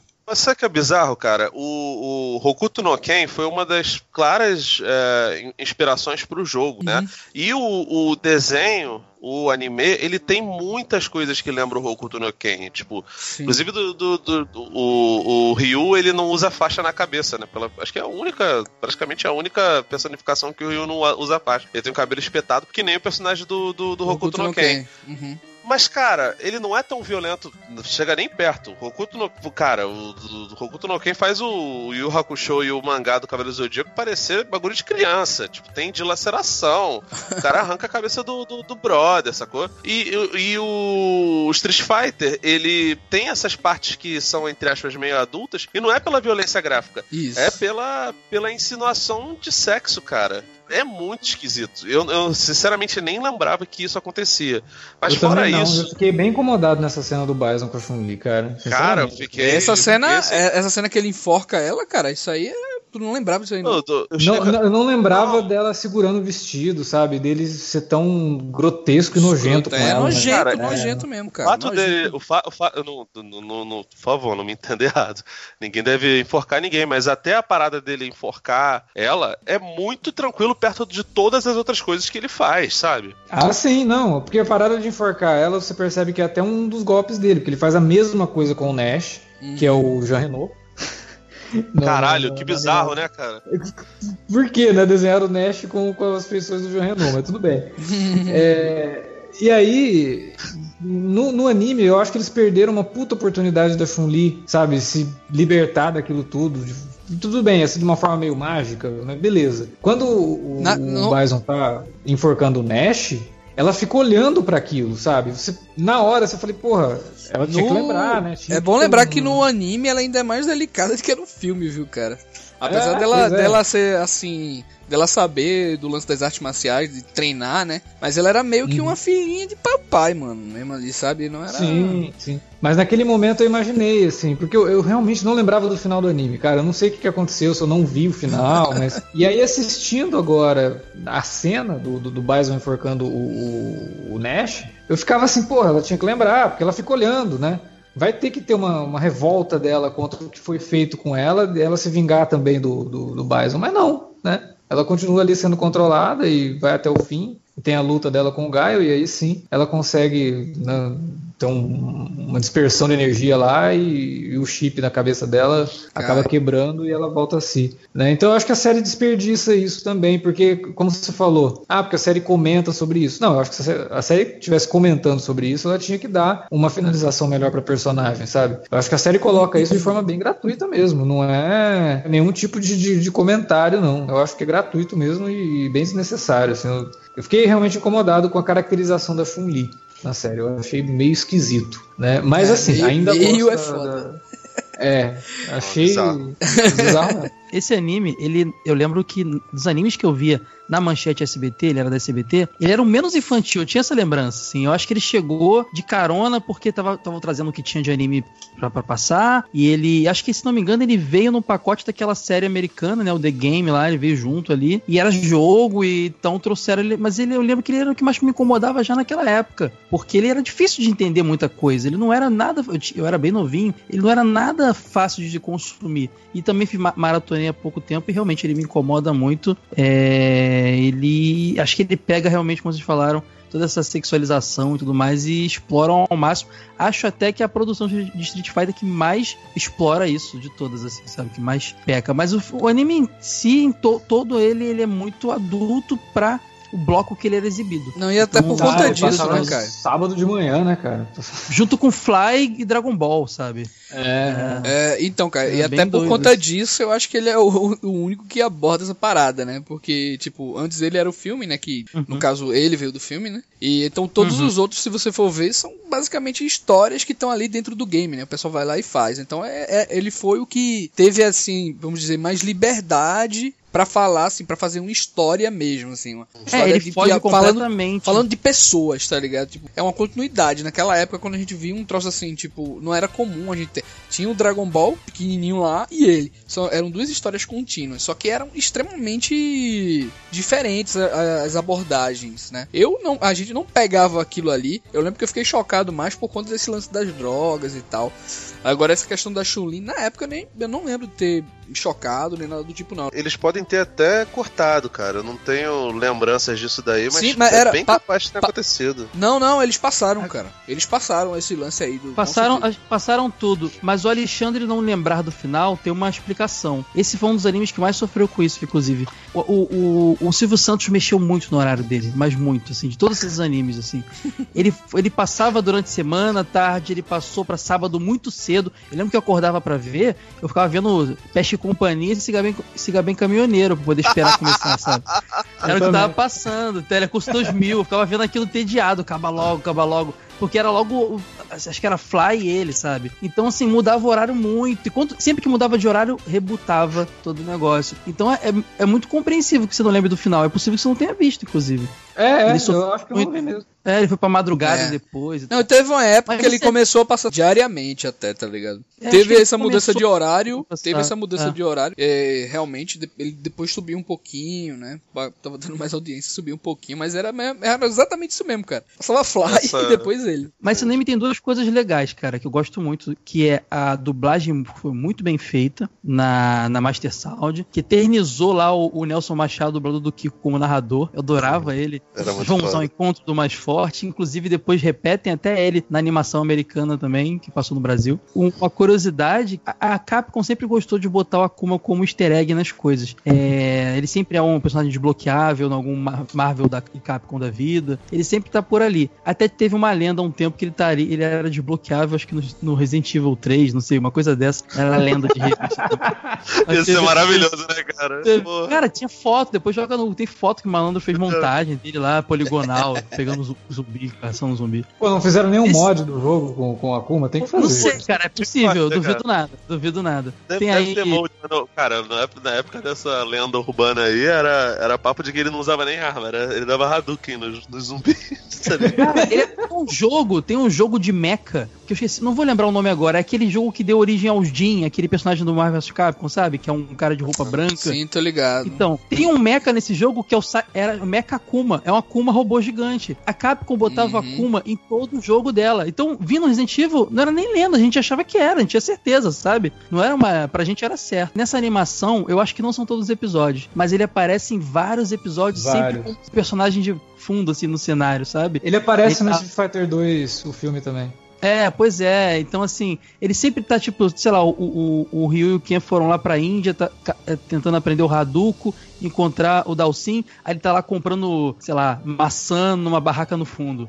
Eles vão pra não sei aonde, ele tá passando de, de carro do lado. Ele é sempre numa, no fundo. A gente, eu não notava, cara. A maioria eu, per, eu perdia, sabe? Mas é, olha, ele, ele, era só um stalker. Sim, então é. assim, ele tem essa. Ele é meio personagem que a Capcom faz uma, uma certa brincadeira com ele. Colocar ele. Não, é que vocês não, não entendem a história, entendeu? Vamos fazer aqui aquela, aquela, aquele momento nerd, geek, chato que explica easter egg. É porque, na verdade, o Akuma estava vigiando todos os passos do Ryu, porque ele sabe que o Ryu é filho dele. Entendi. Mas vem cá, eles, na, nessa série ele fica o tempo inteiro só como personagem de fundo, né? Eu não lembro é, direito. Né? Não, ele não, não tem nem diálogo, é só personagem É, não tem. Eu lembro, eu tinha uma memória da infância, quando eu fui. Eu, eu, eu, marato, eu tentei maratonar, mas não terminei ainda, até porque ficou bem cansativo, como vocês falaram. Eu tinha memória daquela cena que eles entram numa sala e o Ryu luta contra o Ken, um tá lutando contra o outro, mas eles veem um, um, um outro vulto, sabe? Que eles ficam lutando. O tempo do Dalcy. Isso. É, Na minha cabeça, aquela figura que luta com ele é, era o Akuma, mas depois revendo não era, era um outro aleatório. Mas eu tinha essa certeza, cara, que ali era o Akuma que ele enxergava, sabe? Podia ser, seria legal. É, é, memória implantada que nem o 11 de setembro do Dragon Ball, tá ligado? Se vocês quiserem saber mais, bem mais a respeito aí do Street Fighter Victory, esse anime fantástico aí, vejam um vídeo aí. Lá do Imersão inclusive, Cultural. Inclusive, o, o Will faz um trabalho bem legal que ele conta toda a jornada que o anime sofreu para chegar no Brasil, né? Além dessa série em anime, né? Teve também a série americana, mas essa a gente, cara, sinceramente, Não dá. Cara, né? pra resumir ela, é, pegaram o conceito de G.I. Joe, de uma força-tarefa ali, e uhum. botaram a galera do Street Fighter, cara. Tem um capitão ali, um cara que fica sentado na cadeira o tempo inteiro, mandando eles para as missões. E eles são uma equipe de força-tarefa que vai para as missões. Basicamente é isso. Os e lembra muito de Joe, inclusive. É, os Street Fighter. É assim que é apresentado. Mas tem uma coisa que eu gosto muito dessa série, cara, que é algumas homenagens à Capcom. Acho que é o segundo episódio da, da segunda temporada, tem uma mais legal, uhum. que o nome do episódio é Final Fight. É, é, e, e, e, eles vão pra Metro City, cara. E tá o Hagar lá, a galera do Final Fight. Aquela história, né? A Jéssica sequestrada, o Cold vai tentar a Mad Gear sequestra e tal. Fantástico. Parece o Rolento, parece o Sodom, parece todo mundo. Caralho. Só que na história, o Cold e o, e o Guy não podem ir salvar ela. Nem o Hagar também. Porque a Mad Gear sabe que eles são ligados a ela. Eles têm que mandar alguém tipo espiões, sabe? Ken Ryu aparece, eles se vestem de punks, que a Mad Gear são punks, né? Pra se infiltrar na gangue. Só que tem um problema, o Code fica muito pé da vida, porque o Ken já paquerou a Jéssica com ele presente. Então fica aquela briga lá, porque vai ficar com a Jéssica lá, os dois brigando. Uma homenagem bem legal. Essa série, ela, ela segue também o mesmo lance do filme, né? Assim, ela, ela é, é bem mais americanizada, ah. coloca o Gaio lá como protagonista. E os pirrais, eu acho que curtiam muito mais ela, viu, cara? Que esse Street Fighter aí, não. até por conta da. Não. A molecada, ela passava, molecada. Ela passava Mas depois é... do Mega Man, cara. Não tinha como não ver. Isso, era, ela já passava quase na hora do almoço ah, ali, né, cara, né, cara? Não, não, não vê com esse clichê de que, ah, tava vendo no embalo, não. Viu porque eu gostava. Acabou de falar que via Peste Companhia esperando desenho, cara. Tu falando o quê? Não, assim, ela, ela, é literalmente segue os passos do, do, do, do filme. Tipo, uhum. eles encontram Blanca e falam, ah, você sobreviveu à explosão. Tipo, é, ah, é muito ruim, cara.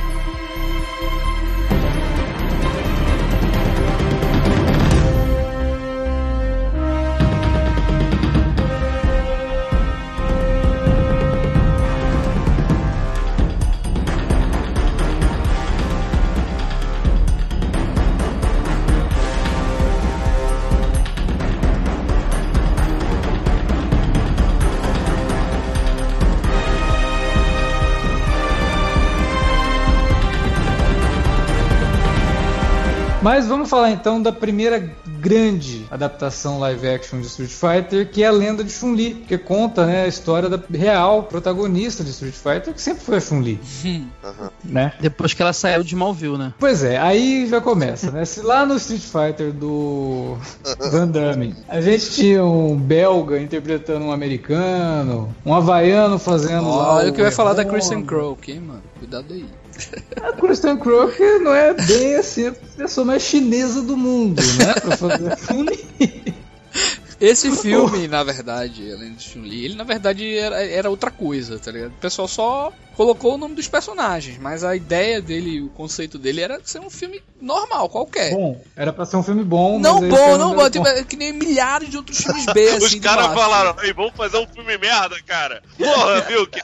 Não, vamos fazer outro filme merda, né? Vamos fazer um outro Caraca. filme merda. O conceito, da, o conceito da trama, cara, era, era basicamente a mesma coisa, só não tinha um lance lá da mina soltar poder, né? Do... Mas Deus tinha, Deus. tinha essa questão do, do chefão da máfia lá, que colocaram o Bison como chefão da máfia. É, tinha esse lance da mãe dela morrer, tá ligado? E ela ir pro coisa atrás do pai dela. Tinha tudo isso aí. Mas só adicionaram esses conceitos aí para salvar, né? O, o roteiro, entre é, o, cara, eu vou o... te falar que eu, eu, eu, vi rever até agora não entendi o que, que ele quer, o que, que ele quer fazer. Aí aparece o Liu Kang, o Liu Kang treina ela, cara. o Liu Kang é o, é o Gen, né, cara, no filme, né? É o Gen. Tem alguns filmes que eu simplesmente ignoro a existência e é verdade. Nem pra estudar pra essa pauta eu não vi, tá? Eu não vi A Lenda de Chuli, eu não vi Dragon Ball Evolution, eu não cara, vi. Eu acho que foi o único é, que eu vi foi A Lenda de Chuli, mano. Tekken e The King of Fighters são os Cara, eu, eu, acho, eu acho que você, eu acho que você vai fazer um grande favor para sua sua bagagem cultural. É um grande favor que você faz, é fazer uma maratona desses quatro filmes.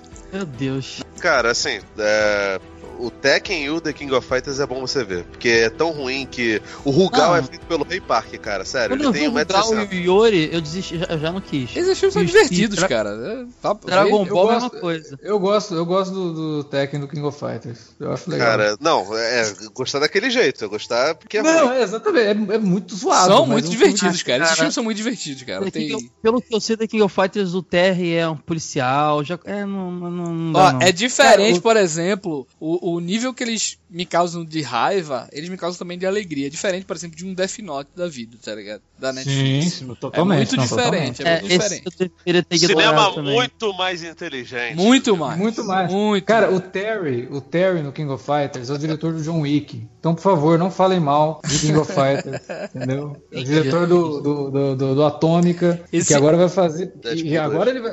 Não, não só o Deadpool 2. Foi anunciado hoje. Ele vai fazer o King of Fighters spin-off 2. Spin-off do. do. Velozes e Furiosos com o Hobbs e com o personagem Ah, do, do, Sério? do.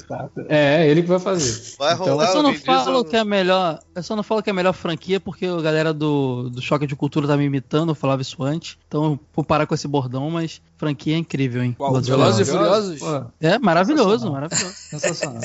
De qualquer forma, o filme da Chun-Li, cara, o Vega virou um personagem de filme de terror japonês, né? Aquela, aquela peruca preta, aquela máscara gigante. A máscara é maior que o cara, velho. Pô, aquela. E o. O elenco o desse Bison. filme é inacreditável. O Bison é o Damien Dark do Arrow, né? Então. Uhum. É uma beleza. Nossa. E, Mais um motivo pra eu não ver esse filme. e, cara, não dá. O filme é horroroso, assim, é todo, todo zoado. Também Você ia tem- ter uma continuação, porque tem uma abertura lá pro final pra ter o Street Fighter a Lenda de Ryu. Ryu. Ele É. cita o Ryu, né? Esse, O- esse filme tem Ryu. um, um lance que revendo agora, achei sensacional, que é a narração em off da. da, Da Chun-Li. eu ia dizer da Lana, ó. É a narração em off da Chun-Li quando ela chega em Bangkok. Cara, aquilo é... Nem Roger Corman, na sua alta ge- genialidade, conseguiu fazer aquilo ali, cara. Que é tipo. Nem a narração do Blade Runner, né? Nem a narração do Blade Runner. É tipo assim, ó. é, tipo, é, ela chega assim. Eu tinha que enfrentar a vida em Bangkok. Aí mostra ela, tipo, em Bangkok, tá ligado? Chegando. Aí eu andava meio perdido. Aí mostra ela, tipo, olhando pra cima, assim, meio perdida, tá ligado? Eu via por todo lado crimes acontecendo. Aí mostra, tipo, os caras roubando uma. uma- tipo, uns trombadinhos roubando, assim, ó, as coisas de roupa. Cara, é inacreditável, mano. Esse filme é sensacional, cara. Já, já me fui convencido pra ver, porque acabei de ver aqui que tem o Michael Clark- Duncan fazendo Balrog. Exatamente, fazendo Balrog. Balrog. Então, eu, eu não sei. Preciso Street Fighter, Street Fighter tem uma marca da morte aí, né? Porque. Não, mas ele chegou a fazer Lanterna Verde depois lá, o Ah, Kilowog. é verdade. É, é verdade. não foi o último filme dele, não, teve mais Pô, algumas só que faltava, cara. Coitado do Michael Clark Duncan. Mas ele, É. o Balrog- e, e é engraçado porque ele tem umas sacadas no filme, assim, parece que ele é mais inteligente que o Bison, cara. Ele fala umas coisas pro Bison, assim, fala, pô, mas quem que é o chefe, na verdade, aqui? Ele é um filme muito zoado na, na- na forma como ele trata os personagens. Porque a personagem principal é a Chun-Li, beleza, vamos contar a história do ponto de vista dela. Só que aí tem a- o lado da polícia, da Interpol, que tem o Charlie.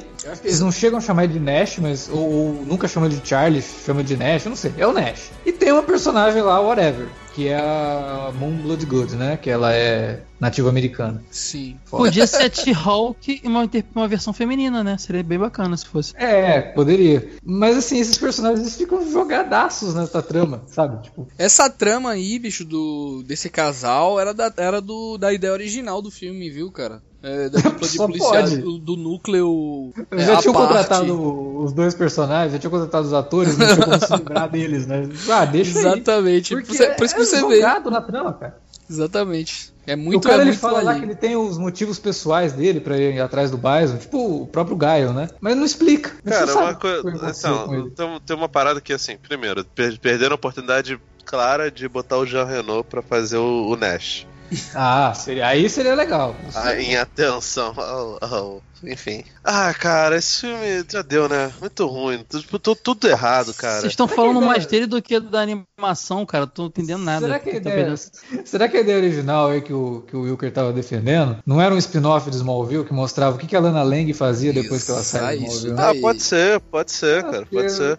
Cara, eu não, eu, não tenho, eu não tenho nada contra a premissa, não. Não tem nada contra você tentar contar a história dos personagens de Street Fighter através dos. dos De um ponto de vista diferente, de, né? de certa forma, o que o Mortal Kombat Legacy fez e a gente gostou lá no início era algo assim, sacou? E, e talvez se o Mortal Kombat Le acredito eu que não foi baseado, inspirado pelo Street Fighter Lenda de Chun-Li, né? Mas se foi, tipo, acabou fazendo uma. É tipo uma centopeia humana, que aí eles chuparam do Lenda de Chun-Li, aí depois o, o Mortal Kombat, o, punho assassino, o Street Fighter Punho Assassino copiou o Legacy, enfim, fez aquela, aquela rodinha, mas. Mas Cara, olha contradição. Né? Você, você falou que não vê mal nenhum em ver a história pelo ponto de vista de outro personagem, mas o filme, o primeiro filme Street Fighter, não é a história com o ponto de vista do Gaio e não foi a nossa maior crítica? Então Cara, depende, né? Sim, mas ó, por exemplo, no, no filme A Lenda de Chun-Li, ele não tem problema nenhum, porque a, se você contar a história da Chun-Li, é tranquilão. O problema é que eles colocam três dos chefes do Street Fighter 2 pra, pra, pra lutar com ele, todos eles hiper cagados, a Chun-Li é hiper cagada, tá ligado? Se você conta o background, se eles fizessem uma história sobre o background da Chun-Li, como foi que, que ela fez para chegar até o Street Fighter 2, tava ótimo. Depois você faz um filme do Ryu baseado nisso, tava ótimo também, cara. Pô, maneiríssimo. Mas não, eu não vejo realmente, assim como o Felipe falou, não, não tem problema de ter o ponto de vista. Até porque, porra, é uma coisa bem diferente você ter a personagem feminina do jogo Sim. como sendo a protagonista. É diferente uhum. de você ter o Gaio, que ele tá lá só porque ele é o americano, é não, heróizão, razão, é né, é, soldado máximo, né, o símbolo máximo do, do, do poderio armamentista norte-americano. Uhum. Sendo que a Chun-Li é, é uma personagem chinesa, é uma mulher, ela é a protagonista. Uhum. Só que tem razão, ela, tem razão. ela passa o filme todo sendo salva, cara. Sabe, ela é salva pelo Mestre Genner, ela é salva pelo, pelo, pelo Nash, ela é salva por todo mundo no filme, assim. Só no final, realmente, que quando ela vai matar o Bison, ainda mata, o Bison na frente da filha do cara. Ainda, no momento que ela tem de, de, de, de se redimir, né? No iníciozinho ali, ela, ela dá conta ali, pô, de um bocado de cara ali, tá ligado? Não, sim, mas. mas pô, várias... capanga, né, o, o viu? É, o beco do rabo. Até você assim, bateria neles, porra. Os momentos de virada de roteiro, todos eles, ela tá em perigo e aí ela precisa ser salva. E aí vem o Mestre Gen, vem o Nash na explosão lá e tal. Então, Meu Deus, o Vega é o tabu do Black Eyed Peas. Meu Deus, uhum. tem que ver esse filme. Ah, eu tenho é que ver esse filme. O Vega é o tabu do Black Eyed Peas. Eu tenho que ver esse filme, Mike Clark Duncan e o tabu. Meu Deus do céu, que maravilhoso.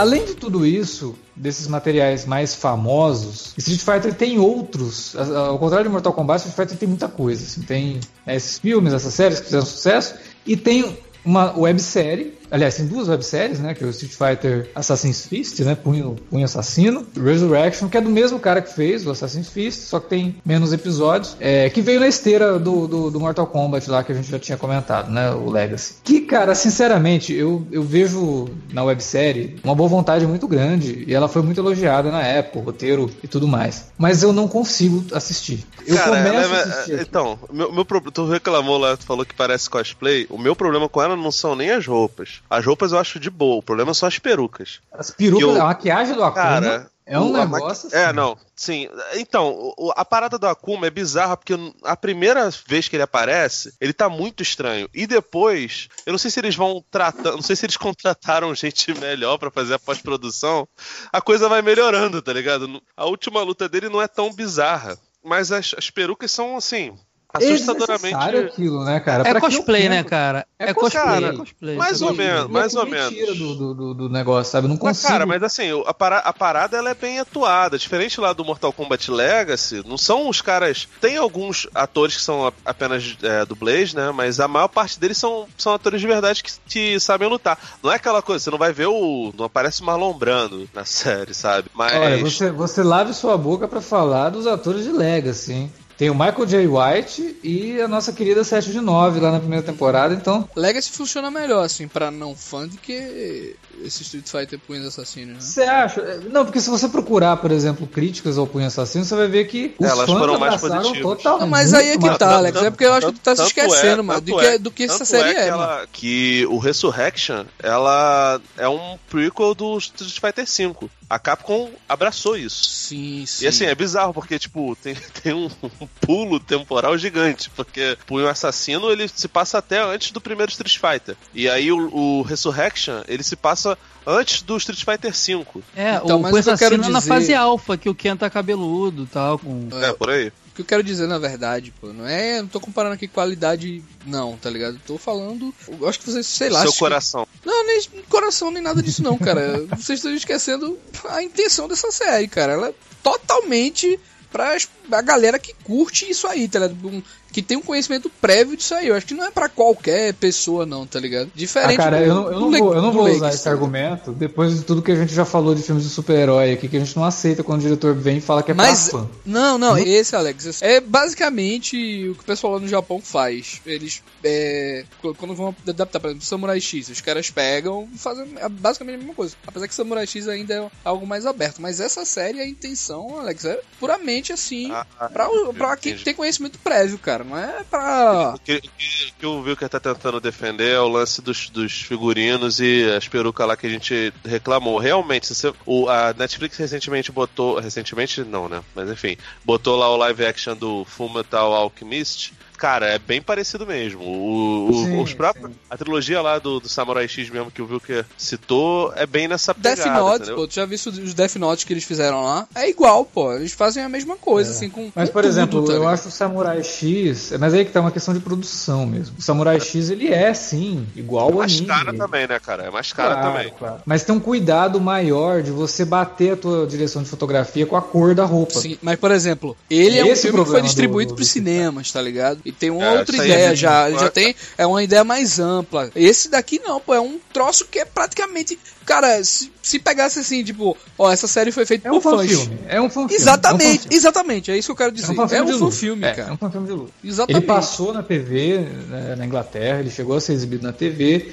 Depois foi lançado no formato de filme mesmo, que dá duas horas e meia de filme porque né, é grande mesmo, tem, tem vários episódios. Uhum. Mas eu entendi, eu entendo isso. E ele é um fanfilme. Você assiste aquilo, ele tem qualidade de fanfilme. Ele é um pouco melhor porque ele tem uma, uma, galera um pouco mais profissional envolvida. Mas ele é um fanfilme. Não, é por isso que eu disse que o Mortal Kombat lá, pô, qualquer um pode assistir, tá ligado? Mais é, curtos, assim.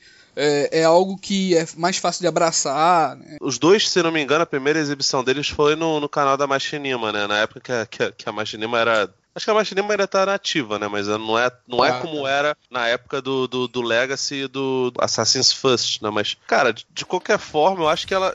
Ele é um pouquinho melhor construído do que a primeira temporada do, do Mortal Kombat Legacy, não, entendeu? Ele é, ele é. Você percebe que o texto ali tem um certo cuidado. O problema é a produção. Eu, por isso que eu falei, o, o, o lance do Legacy que acho que faz mais, mais barulho é porque, tipo, tinha gente famosa envolvida, né? Primeira uhum. temporada tinha o Michael J. White, tinha a Jerry Ryan.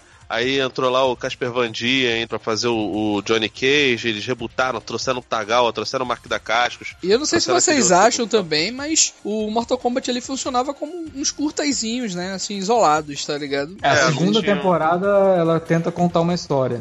Exato, mas tipo, na primeira sim, você vê que eles, eles meio que funcionavam ali, tipo, isoladamente, tá ligado? É, e o que melhor funciona, que a gente até discutiu isso quando a gente gravou sobre Mortal Kombat, é o do Raiden, que é o mais legal mesmo, assim, porque ele faz uma brincadeira de é real, não é, existe mesmo essa coisa do poder, né? Era o mas... Thor do universo Ultimate, né, cara? A gente... É, é, mas é, é isso, é, mas é isso, eu encaro desse, dessa maneira mesmo, velho. Como um filme aí de luz, como eu, o Alex eu vou, dar, eu vou dar mais uma Eu vou dar mais uma chance pra Street Fighter, Assassin's Creed, vou tentar assistir. Te incomoda na aparência deles também, do, do tanto, mais do Punho Assassino, na verdade? É, é muito dois. feio, é sabe? Então, mas é... Não me deixa entrar no... no é, é, é porque você é, é racista. é, disso, é disso que a gente fala quando a gente vê aquela, aquela galera, tipo, quando eu brinquei com do, do Nolan, que tenta pegar o, o, a animação, a HQ e transformar, deixar aquilo mais real possível, porque às vezes algumas coisas que funcionam muito bem animadas, esteticamente mesmo, quando uhum. passado por live action, fica galhofa. O Tokusatsu é muito zoado por quem não entende o conceito daquilo tudo, porque é galhofa nesse sentido. Foi o que aconteceu com o Fullmetal galhofa, né, cara? Quando, sim, o Fullmetal Alchemist não era pra...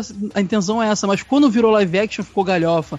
Então eu acho que o, o Punho Assassino, por ele tentar ter estética muito parecida, muito fiel e, e, e a, a, a, série de games e tudo mais, uhum. fica com cara de cosplay, sabe? Então, assim, é bem complicado. O pessoal reclama muito quando o, o diretor tenta pegar e, e deixar aquilo mais realista possível. Eu mesmo critiquei o Vega é, não ser louro ali, então, mas, pô, o cara não tinha traços de louro. Quando a gente para pensar, no fim das contas, eu entendo a decisão da, da, da produção. Senão fica assim, cara. Fica galhofa, porque funciona na animação, no game, mas no live action fica estranho. É, então, mas é inadvertidamente galhofa, entendeu? Ah, Mesmo sim, pra quem é fã sim. e tal, aí fica ah, uma coisa usou que... Pala... Usou palavra difícil e ganhou argumento.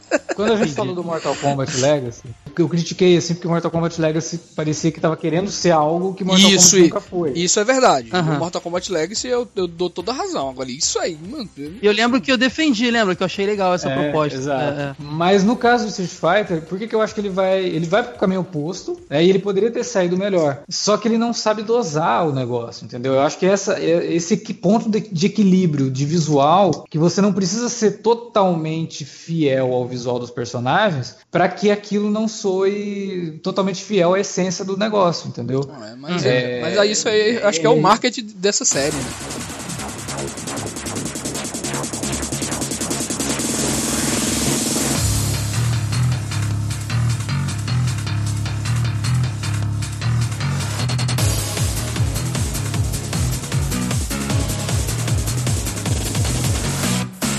Além do Street Fighter Assassin's Fist, né, websérie, também tem vários OVAs, né? Tem dois baseados no Street Fighter Alpha, né, que reconta a história e você tem primeiro encontro do, do Ryu com a Chun-Li, é, o Ryu já conhecia o Ken, porque eles treinaram juntos, mas tem primeiro encontro de vários personagens ali, e a, a trama é até bacaninha. É um, é um esses, dois, esses dois OVAs do, do Alpha são bem legais. E, o assim, segundo eu não é, acho, cara. O segundo, o, Alpha, o, o, Alpha Generations eu acho bem zoado, na verdade. O Alpha Generations tem uma... De novo, né, vai aqui o, o cara falar disso daí, mas tem uma cena lá de duas personagens tomando banho Felipe lá vai. Felipe. Ah, do, da Sakura? É da Sakura e da outra menina lá tomando banho, aí o avô delas, né? Uhum. Tá, cara, tá vigiando. Cara, que é muito errado, cara. Por quê, sabe? O primeiro, oh. que é o Alpha The Movie, eu acho bem honesto, assim, tá ligado? Ele também é, feito, é feito pelo mesmo estúdio lá que fez o, o Street Fighter Victory, que fez o filme lá, The Movie, tá ligado? Só que com é um... visuais bem diferentes. Exatamente, né? que é o grupo é... Tech. Até porque eles passam muitos anos depois, né? Eles já aperfeiçoaram e quiseram trazer a estética justamente do Street Fighter Alpha, né? Mas esse filme uhum. aconteceu, esse Street Fighter Alpha The Movie, ele foi nem por conta dos jogos só em si. Porque os jogos já tinham acabado as séries, né? Mas ela, ele é uma celebração de 10 anos da franquia, tá ligado? É um especial aí que eles fizeram.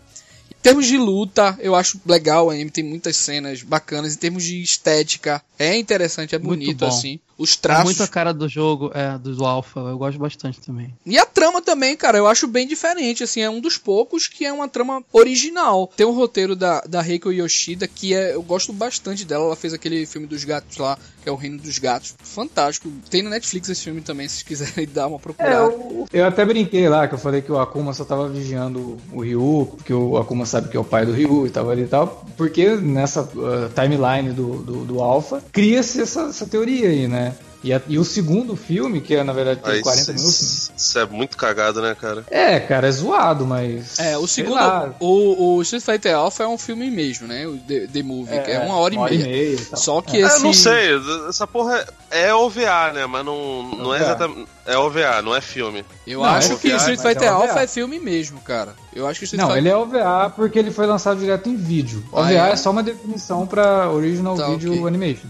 Já é, esse Street Fighter Generations, ele meio que. Ele, isso, isso, aí já tinha se passado. A gente já sabia o que acontecia do Akuma, tá? já não era novidade mais. Só que ele veio trazer a origem do Akuma, assim. Dele é, é. chamado Gouki ainda, treinando junto com outro camarada. E. Oh é, é, dominando o, uma técnica Assassin's proibida. First, cara, é muito parecido em trama com esse, uhum. com esse curta. Ele dominando curta aquela média, técnica proibida, né? E virando tipo um é como se fosse uma espécie de demônio mesmo. E matando o próprio mestre, né? E o Ryu indo vingar isso aí, como a, a, a, trama sugere, né? Só que esse Generations, ele é um filme que foi lançado diferente do outro, né? Ele foi lançado exclusivamente para os Estados Unidos. A estética dele é uma estética bem diferente. A, cara... Ela é mais feia, né, cara? Pois é, e, é um filme assim sobre perda, sobre vingança. Só que ele não tem coração, cara. É um filme, sabe? É tão... esquisito. É esquisito. Eu não, eu não acho que ele não tem coração. Eu acho que a, o aspecto visual dele, por esse ser um filme muito feio, ele te tira muito da, da história. Mas eu não acho que ele seja. Nenhum, nenhum desses filmes tem um roteiro absurdamente bem trabalhado, né? Tipo, a conclusão uhum. final que a gente chega é, é, essa, né? Se, se, se, o, o auge de roteiro foi no Street Fighter Victory e Street Fighter Victory é uma série cheia de coincidências, a gente chega à conclusão de que nenhuma coisa audiovisual de Street Fighter tem um bom roteiro. Mas eu, eu acho Generations é, legalzinho no, no sentido da história. O problema é que ele é muito feio, né, cara? Parece, parece que ele foi pintado com uma aquarela, só que molharam a aquarela, tá ligado?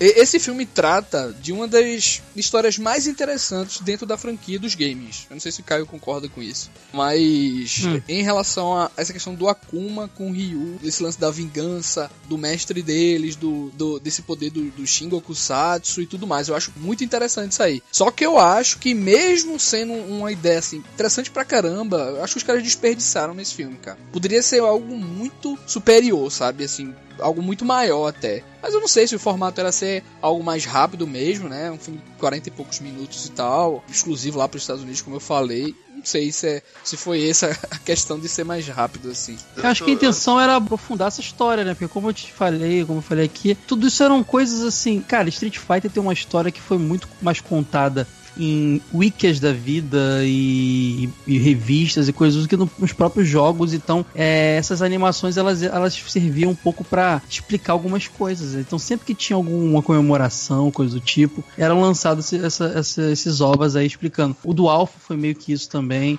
Os jogos nunca contaram muito bem essa história. E o envolvimento do, do Ryu e do Akuma sempre foi uma coisa muito rasa também, né? A gente sabia o que, que tinha, o objetivo de cada um ali, mas e aí? Como é que isso aconteceu? Como é que sucedeu tudo? Eles tentaram contar isso nos três games alpha, né? O alpha, diferente do, dos demais, não são zeramentos assim simplórios, né? E não é um torneio mesmo ali. Cada personagem tem uhum. sua jornada e seus acontecimentos. Então, a gente cruzando as histórias dos três alfas, a gente sabia um pouco dessa prévia de que o Akuma tinha matado o mestre dele, que também era mestre do Ryu e do Ken, tá ligado? E o Ryu foi atrás dele em termos de buscar vingança, né? E tudo mais.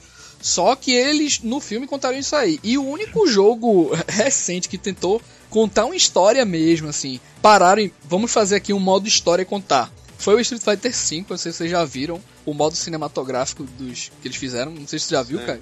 Eles estão tentando resolver. Cara, eles estão tentando resolver as como a gente falou aqui do 3 ser pra frente, uhum. e o 4 não contava nada. Street Fighter 4 era só luta praticamente. É, tinha, tinha, tinha, aqueles animezinhos que eles colocavam no iníciozinho assim, só é, pra. É, mas assim, cara, agora eles resolveram, acho que talvez vendo lá o que o Mortal Kombat Exatamente, fez casa. com certeza foi. Eles falaram, vamos arrumar a casa aqui também, porque tá complicado aqui. A gente lança aqui um, um, um, OVA, só que nem todo mundo consome, então fica aquela coisa. Cara, entender a cronologia de Street Fighter, você tem que consumir muitas coisas distintas. Tem que jogar os jogos, assistir os ovos, assistir série, até o filme, cara. O filme teve elementos que ele trouxe que entraram pro cânone. Então, assim, era confuso, eles tentando arrumar agora. E um tempinho depois desses ovos do Alpha, eles lançaram, acho que dois, né? Um, um que é quase um longa-metragem do, do Street Fighter 4 e outro Sim. que é mais curtinho. Esse que é mais é... curtinho, inclusive, ele, ele era um uma DLC, na verdade. Depois que foi lançado, como coisa, ele, não, ele nem conta muito, assim, porque ele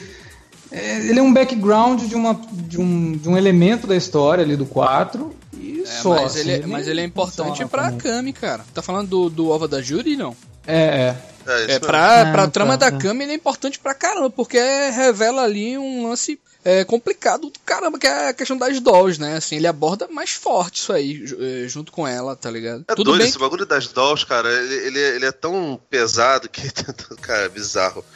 É, e que até na série Versus ele, ele, ele rolou, tipo, tinha, tinha.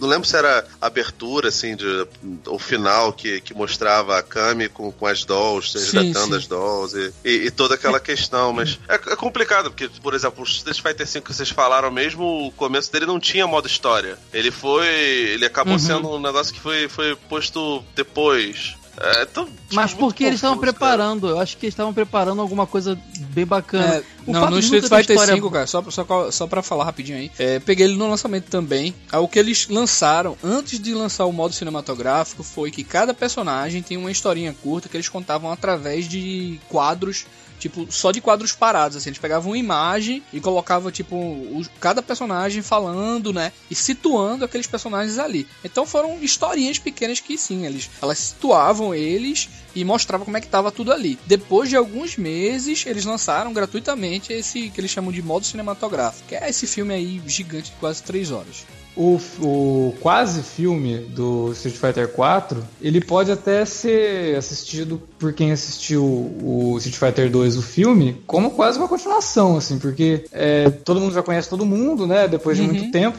de que rolou toda a história do, do Bison, a Shadalu acabou e aí começam a acontecer desaparecimentos, assim, de, de, de lutadores. Isso. E os personagens começam a investigar isso daí.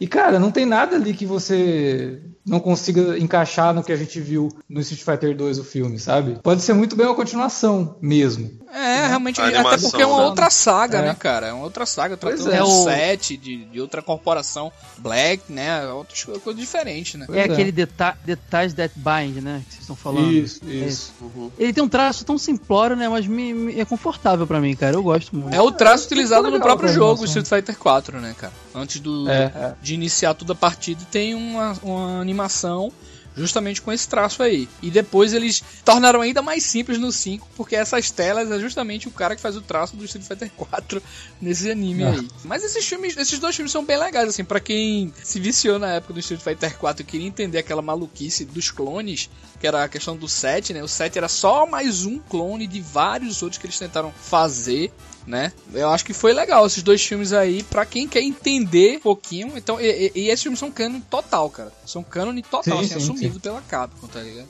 Quem é fã de Street Fighter nunca assistiu, vale mais do que assistir o filme do Van Damme, por exemplo, ou o filme da Chun-Li. Mas... Não, e nem, nem, nem é ah, é difícil sem dúvida. No, no, no YouTube tranquilão.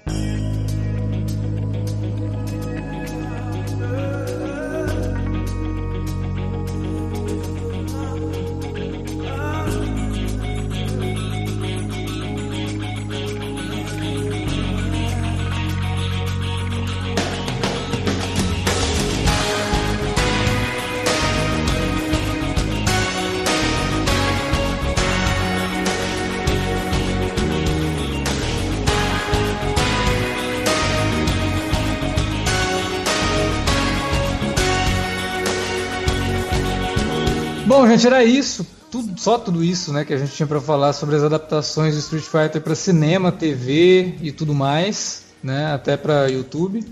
E eu acho que foi um papo bem divertido, espero que vocês tenham curtido. Fala pra gente aí na área de comentários ou manda um e-mail pra gente para alertavermelho@cinealerta.com.br. Não se esqueça que você pode entrar em contato com a gente pelas redes sociais, facebook.com.br ou arroba cinealerta no Twitter. Utilize as redes também para divulgar o nosso conteúdo. Esse podcast, se você curtiu, dá um RT lá, ajuda a gente a fazer a alegria de outros fãs de Street Fighter ou fazer eles ficarem com raiva, né? Porque a gente falou um monte de coisa aqui sobre os filmes e sobre os animes. Caio, aquele momento bacana. Opa, faça oh, aí sim, hein? Onde é que o pessoal te encontra na internet? pessoal me encontra lá no jogo velho, é, não é velho, não é velho mesmo.com.br. Eu faço lá dois, dois podcasts, o TV de tubo sobre TV das antigas e o jogo velho mesmo sobre retro games. Tem a binha de podcast lá, você acha tudo, também procura no seu agregador. E também tem colunas, a gente tem revista digital também, tem revista impressa que saiu agora, tem muito conteúdo retrô lá, é muito bacana. Ah, essa revista Jogo Velho eu já vi, ah. viu, cara? Só pra dar uma força aí. Essa revista Jogo Velho eu já, já vi, já li, acho que algumas edições, acho que umas duas ou três já, cara. Acho muito massa também. Pô, valeu, cara, obrigado. É, cara, a equipe lá é muito talentosa, um pessoal muito bacana. E eu cheguei para somar ali na, no braço do podcast. Agora o canal do YouTube também tá começando a crescer e assim, dominar, dominar a cena retrô aí, quem sabe. e obrigado pelo convite, galera. Gostei demais de falar desse, desse de Street Fighter, do, do, das produções audiovisuais aí. Tem muita coisa ruim, mas tem muita coisa boa e é bacana demais. É Uma pena que a gente não pôde é, se aprofundar nos jogos, né, cara? ah, mas oportunidades não faltarão. Tem sempre oportunidades aí na, na, nas interwebs para isso. Obrigadão. Valeu, Caio. Eu que agradeço a tua presença, como sempre. Bem legal, bem bacana e acho que deu um papo, um papo bem divertido.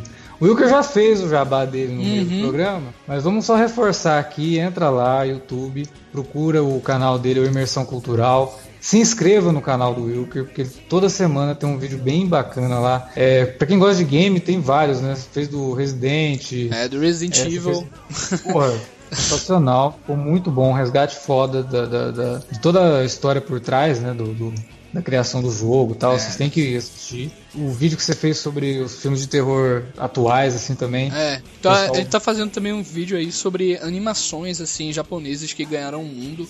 Fizeram muito é. sucesso, assim, pelo mundo e tal. E como o Alex falou, tem. Eu falo muito de games também, né, cara? Além do, do, do Resident e tal, e de resgatar essa parada. Tem outras coisas também que eu acho que vocês vão curtir lá em relação a games também. Mas a gente tenta variar, né, assim, os temas. E lembrando, www.padrim.com.br barra Cinealerta, entra lá, é a melhor forma que você tem para ajudar a gente a manter nosso conteúdo no ar. Queria agradecer aos padrinhos, né, que já fazem parte do nosso grupo secreto lá no Facebook. Se você quiser fazer parte deles, dá uma conferida e dá uma olhada nos planos. O menor que você puder já ajuda a gente. Valeu de novo, até o próximo Alerta Vermelho e logo logo estaremos com um minicast novo aparecendo por aqui no site semanalmente. Acho que vocês vão gostar. Valeu, galera. Até mais. Falou.